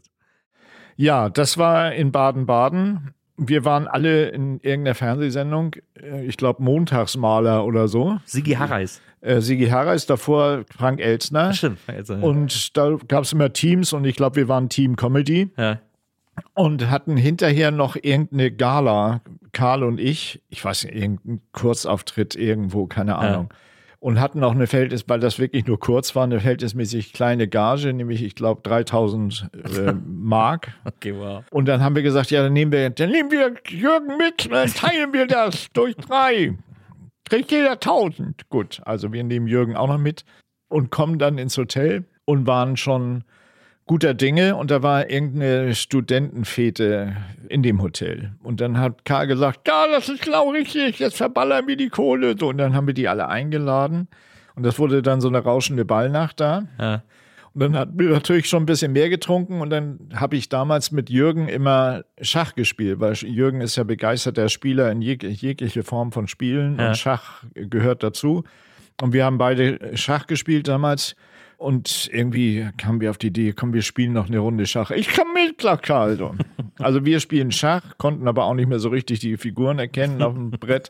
Auf alle Fälle kniet Karl irgendwann vor der Minibar, war aber mein Zimmer und sagt, guck mal, hier ist so eine Minibar, das ist doch toll, hat er schon mal eine ausgetrunken? Und ich, wir sagen, nein, wahrscheinlich nicht. Das sollten wir jetzt tun. So, auf alle Fälle haben wir dann gesagt, dann aber auch alles. Also Ja. von Chips bis Salzstangen und früher waren die in guten Hotels noch sehr gefüllt. Diese, Ja, da das war also noch Champagner drin, Rotwein, Weißwein, jegliche Art von Schnäpsen, Wodka, Whisky, alles. Ich hatte auch mal eine Minibar, in der es sogar Zigaretten gab. Nee, das war damals ist mir, nicht. Das ist mir einmal passiert. Aber auf alle Fälle waren die noch gut gefüllt im Gegensatz zu heute. Ja. Und wir also uns daran gemacht und das dann tatsächlich auch fast geschafft bis zum Ende. Und dann können wir uns auch noch an nicht mehr viel erinnern. Auf alle Fälle treffen wir uns am nächsten Mittag irgendwann an der Rezeption. Und die, die Geschichte vergisst man natürlich auch nicht, sagt die nette Dame äh, an der Rezeption zu mir. Also erstmal zu Karl, was hatten die aus der Minibar? Ich hatte ein Bier und Dings. Und, und Jürgen sagt, ich hatte einen Rotwein und äh, ein paar Chips. Und Sie, Herr Krüger, ich sage, ich hatte alles. und die sagt, wie? Ich sage, ich hatte alles. Alles aus der Minibar. Ich sage, ja, alles. Das ist so eine Art Test auch. Ja, dann rechne ich das mal zusammen. Ja, das wäre nett. Und da, seitdem wissen wir, dass eine Minibar damals ähm, in einem sehr guten Hotel in Baden-Baden, eine vollgefüllte Minibar, irgendwas um 740 Hätte ich mehr Mark, gedacht. Mark gekostet hat. Ich hätte, ich hätte, ich hätte mehr befürchtet. Mhm. Birgit hat natürlich, hatte ich ein längeres Gespräch zu Hause. Du hast doch mal gesagt, äh, ich wäre auch danach eingefallen, dass man auch einfach auf dem Zettel das hätte zusammenrechnen können, der auf der Minibar liegt. Ist uns später eingefallen. Manche, Sachen muss man selber fühlen. Ja, man muss es merken. Da, da, das, ist, das ist wie auf die Herdplatte fassen. Du hast ja dann, also äh, vier gegen Willi liefst du drei Jahre, BR, ARD, Primetime, Samstagabendshow und so. Und dann bist du ja auch relativ früh auf die Privaten gewechselt. Ja, ich war ja einer der ersten, der auf die Privaten Ja. gewechselt hat. Weil auch da ich natürlich immer, ich mochte alles, was so neu ist, was noch keiner gemacht hat und so, da hatte ich irgendwie, haben sie mich immer leicht gekriegt.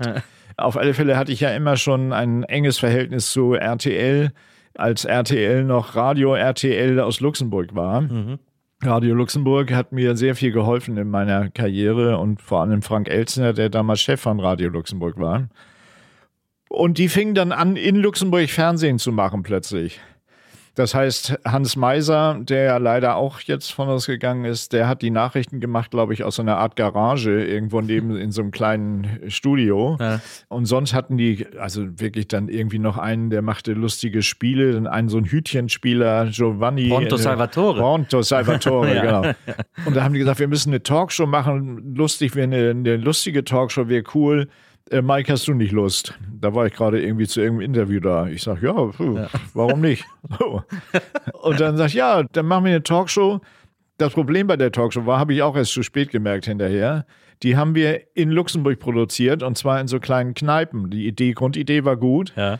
Bis darauf, dass natürlich die in den Kneipen alles Luxemburger saßen, die uns gar nicht verstanden haben. Das heißt, Genial. wir haben da, wir haben da lustige Sachen erzählt äh, und hatten auch für damalige Zeiten wirklich tolle Besetzung, weil natürlich alle gerne mal, ey, Privatfernsehen, das ist neu, da fahre ich mal hin. Mhm. Also von Inge Meisel mit Mary Roos und Hans-Werner Olm zusammen, also wirklich tolle Sendung. Mhm. Auch sehr lustige Sendung, nur in der Kneipe haben uns alle fragend Mhm. angeguckt, weil die sprachen natürlich alle Luxemburgisch. Der Einzige, der immer laut gelacht hat, war unser Regisseur, der war hinter so einer Moltonwand versteckt und den hörte man dann immer und haben gewusst, ah, das war ein guter Gag jetzt gerade. Das hieß übrigens Krügers Nationalquark. Ja, ging, das, ging das lang? Ging Krügers Nationalquark lang? Also, ja, weil wenn, das, bestimmt, bestimmt. Ich wenn da glaub, vor Ort keiner lacht, dann war das ja irgendwie. Doch, nee, haben wir durchgezogen. Naja. Wir hatten auch gleich, weil wir sendeten ungefähr bis Karlsruhe Ja. von Luxemburg aus und hatten deshalb, unser Hauptsponsor war Karlsruher Bier. Ja. Und von daher war die Stimmung immer gut. ja. da war ja auch noch Björn Hagen Schimpf bei. Ja, RTL Björn damals, haben wir ne? da und also Helga war auch schon da, Jochen Pützenbacher, also alle, die Radio vorher da gemacht hatten, die haben dann plötzlich jetzt Fernsehsendung moderiert. Das war lustig. Ist denn, gab es sozusagen die Versuchung, dass du gesagt hast, ah ja, das äh, Fernsehen machen und irgendwie Sendungen moderieren und so, das, das ist ja viel komfortabler, das reicht mir, da muss ich ja gar nicht mehr Touren und Platten machen und so, sondern kann mich einfach nur noch darauf konzentrieren? Nee, zu der Phase noch nicht. Also da war ich noch immer in, in dieser, nicht Mühle will ich nicht sagen, aber da war ich immer in diesem Rhythmus LP machen im Herbst, irgendwann Herbst über Weihnachten bis zum Frühjahr, dann Promotion Tour, dann Beda Tour im Sommer, die neuen Sachen testen, dann Deutschland Tournee. Also das war eigentlich immer ein wiederkehrender Rhythmus jedes Jahr. Und dann hast du natürlich, wenn du den Erfolg hattest äh, mit Schallplatten wie ich, auch langfristige Verträge. Das heißt, du kannst dann nicht auch plötzlich sagen, nee, Leute, auch die nächsten beiden LPs, die vergessen mal. da sagt dann die Schallplattenfirma die Mike, du hast, du hast schon für drei LPs unterschrieben. Ja. Aber wenn das so ein fester Ablauf war, dann ist das ja, dann wurde das nicht irgendwann zu so einem Trott?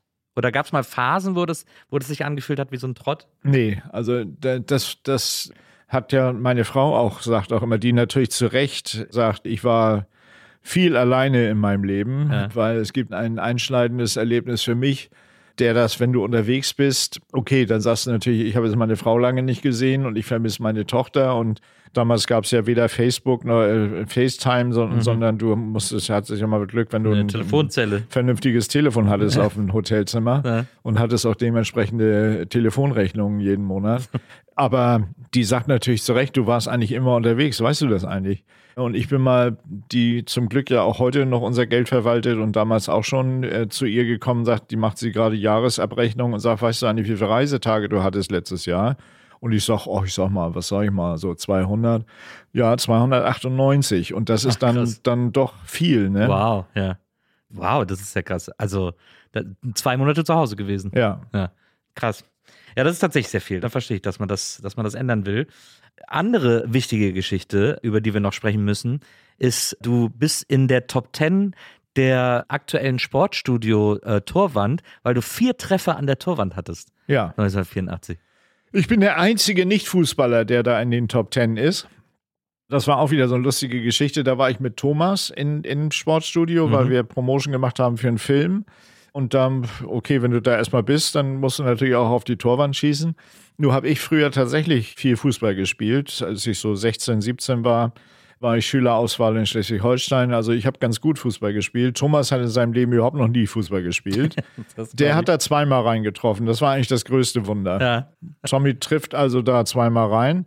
Und ich treffe aber viermal da rein und treffe den fünften ganz knapp oben Innenkante, leider. Ja. Sonst wäre ich einer der ganz wenigen, die da fünfmal reingetroffen haben. Ja. Aber auch da war schon so, dass der Moderator sagte, äh, und jetzt gucken wir alle auf die Uhr, es ist nicht zusammengeschnitten, es ist live. Er hat jetzt tatsächlich viermal hier reingetroffen. Und das ist natürlich heute immer sehr lustig, wenn ich Fußballerfreunde, ich habe sehr viele Freunde aus der Zeit, aus, aus die heute äh, leider manche tot sind, aber mit vielen bin ich immer noch befreundet.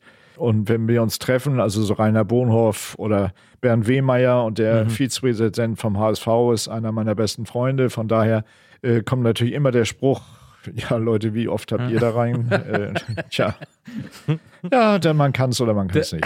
Du bist ja auch Ehrenmitglied bei Wolfsburg, glaube ich. Ne? Ja, das ist aber äh, rein zufällig. Ja, das, Ja, ist, das das- ist eine Ehrenbürger, Ja, eine das ist, Ehrenwürde, äh, die dir du aufgezwungen kriegst, wurde. Du kriegst äh, oft so Sachen, wo du sagst, okay, bin ich auch, aber äh, ich weiß nicht wirklich wie. Also ich bin auf einer großen Gala für die aufgetreten und Ja. da waren die so begeistert, dass sie mich gleich da zum Ehrenmitglied der Wölfe gemacht haben. Aber eigentlich ist HSV dein Verein. ja, stimmt. Du hast auch früher so ein bisschen gespielt und es gibt ja auch so, so Bilder von so Promi-Turnieren, wo du dann mitgespielt hast und Ja, so. ich habe also in der legendären NDR-Prominentenmannschaft, die dann immer für einen wohltätigen Zweck gegen irgendwelche Städte gespielt hat, früher, als ich noch laufen konnte, auch noch länger als eine halbe Stunde am Stück laufen konnte. Das würde ich heute nicht mehr machen. Äh, habe ich zum Beispiel ein, eine Mannschaft, an die ich mich erinnere, war Magath, Netzer, Uwe Seeler, Rubesch, Mike Krüger, Kurt Jun. So. Also, das war die NDR-Mannschaft, da waren ja, Ja. richtig Profifußballer dabei. Ja, klar. Und Rubisch und so. Ja, wir haben auch oft gewonnen. Bisschen unfair, ja, wollte ich gerade sagen. Hast, Aber ja für einen guten Zweck. hast du denn vor der, hast du vor der Sportstudio-Torwand geübt? Nein, nein, nein. Hast du so, einen- hast so, einen, hast so einen guten Fuß, oder? Ja, ja, ja, ja. Also ich, ich konnte das mal ganz gut. Ja, verstehe. Wenn wir jetzt über alle Stationen deiner Karriere sprechen, dann äh, sitzen wir morgen noch hier, weil es ja da noch tierisch weiterging. Also sieben Tage, sieben Köpfe natürlich. Äh, auch nochmal ein Riesenerfolg gewesen, diese Show, wo du zur Stammbesetzung gehört hast und da irgendwie jeden Freitag saßt mit den, mit den Kollegen und Kolleginnen und, und das Wochengeschehen kommentiert hast. Jetzt sind wir kurz vor deinem Geburtstag, äh, hast jetzt in zehn Tagen oder so hast du Geburtstag.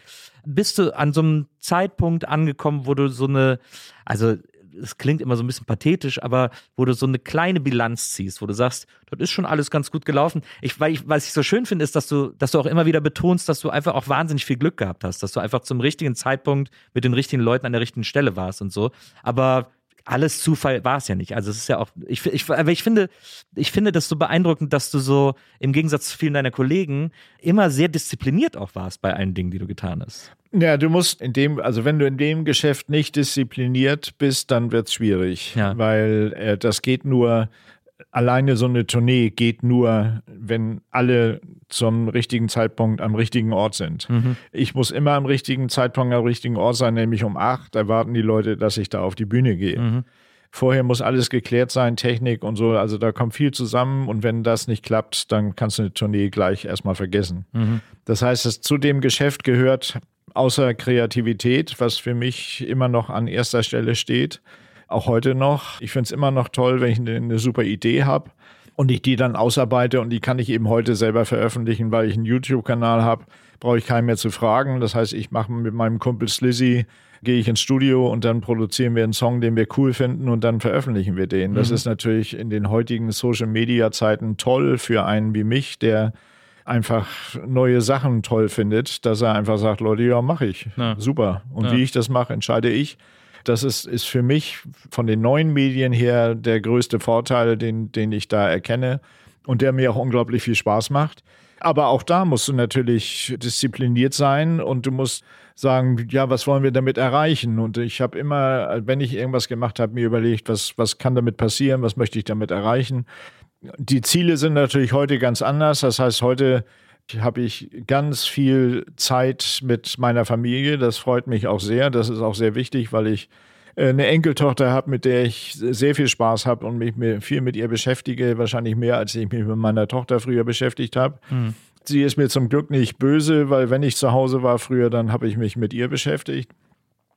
Aber das ist, Disziplin ist ein Top-Thema im Showgeschäft, weil wer, wer das nicht hat, der ist ganz schnell weg, weil wenn du einmal zu spät zu einer Fernsehsendung gekommen bist, früher, wo es darum ging, live, Leute 20 Millionen, und wenn du dann zehn Jahre mit Rudi Carell sieben Tage, sieben Köpfe gemacht hast, Ja. da hättest du ja mal zu spät zur Probe kommen können. Immer alles Gute, viel Spaß. Das hättest du einmal gemacht. Ja, ja. von daher, und Rudi war eben, ist auch ein großes Vorbild gewesen, weil der war eben der Gottfaser der Disziplin im Showgeschäft. Ja. Dafür haben ihn viele gehasst, aber ich habe das immer sehr bewundert, weil ich eben ähnlich arbeite. Und Rudi hat ja eben den Satz gesagt, wenn du was aus dem Ärmel schütteln willst, dann musst du vorher was reingetan haben. Und da hat er recht. Irgendwann hast du mal gesagt, so als deine Tochter auch noch klein war, dass du super gerne mit der nach Florida geflogen bist, um, äh, um ins Disneyland zu gehen und so. Jetzt fliegst du immer noch gerne nach Florida? Wir waren gerade, in, äh, ist aber auch schon länger her, äh, wieder mal in, in Amerika, äh, auch dann wieder in Florida. Meine Tochter ist jetzt natürlich verhältnismäßig groß schon. jetzt kommt meine Enkeltochter dran. Also ich denke, wenn die so noch ein paar Jahre älter ist, dann werden wir mit der mal äh, ins Disneyland fliegen. Ähm, früher war es natürlich für meine Tochter viel, viel schlimmer, als es jetzt für meine Enkeltochter ist.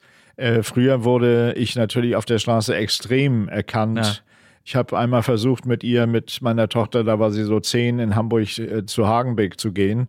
Da haben uns dann innerhalb von fünf Minuten drei Schulklassen verfolgt äh, und ich habe sie weinend auf dem Arm oh. auf dem Parkplatz getragen. Ja und habe dann gesagt, weißt du was, wenn du noch ein paar Jahre älter bist, dann fliegen wir mal dahin, wo deinen Vater keiner kennt, nämlich nach Amerika. Und da holen wir das dann alles nach. Das haben wir dann noch ein paar Jahre lang gemacht. Na, sehr schön. Mike, Ey, vielen, vielen, also ich fand es wirklich wahnsinnig toll. Vielen, vielen Dank, dass du mir diese ganzen Sachen alle erzählt hast. Gerne, war mir eine Freude. War, war mir auch eine große Freude. Ich fand es ganz äh, fantastisch. Vielen Dank an Ivy, die uns hier heute äh, ja. äh, eingeladen hat. Vielen Dank an Charlotte, die Producerin heute vor Ort. Ja, Ivy muss ich loben, weil Ivy, das haben wir ganz vergessen, jetzt ist das Highlight meiner Karriere, habe ich jetzt eigentlich erst erreicht, weil Ach, ich ja. Muss man wirklich sagen. Äh, weil ja. ich ja mit Thomas Gottschalk, diesem legendären Ex-Wetten das Moderator, ja. die Älteren erinnern sich Hat noch. Hat man schon mal gehört, den Namen. Ja, ne? habe ich ja einen Podcast, so wie du ja auch jetzt mit mir einen hast. Und da ist Ivy unsere Producerin. Da sind wir sehr happy, weil Ivy den ganzen Schwachsinn, den wir so erzählen, äh, während wir so eine Aufze Aufzeichnung machen, natürlich so super filtert, dass wirklich nur diese paar Gags, die wir dann loslassen. Wie, ich weiß nicht, wie sie das immer hinkriegt, aber die Gags sind alle drin und der Schwachsinn ist raus. Also großes Kompliment an Ivy. Das stimmt. Fantastischer Podcast, unbedingt hören. Vielen Dank, dass wir äh, uns heute unterhalten konnten, Mike. Das war, war mir eine Freude. Das war für mich ein großer Gewinn. Und ich freue mich, wenn wir uns nächste Woche wieder hören hier bei der NBE. Und bis dahin, liebe Leute, macht's gut. Tschüss.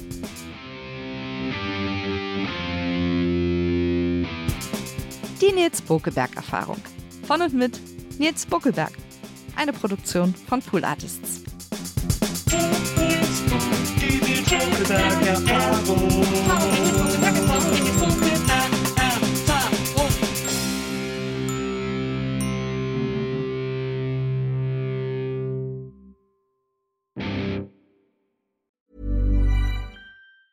Planning for your next trip?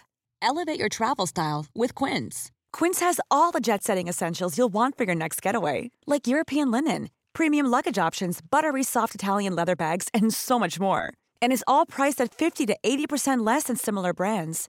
Plus, Quince only works with factories that use safe and ethical manufacturing practices. Pack your bags with high-quality essentials you'll be wearing for vacations to come with Quince. Go to quince.com/pack for free shipping and 365-day returns.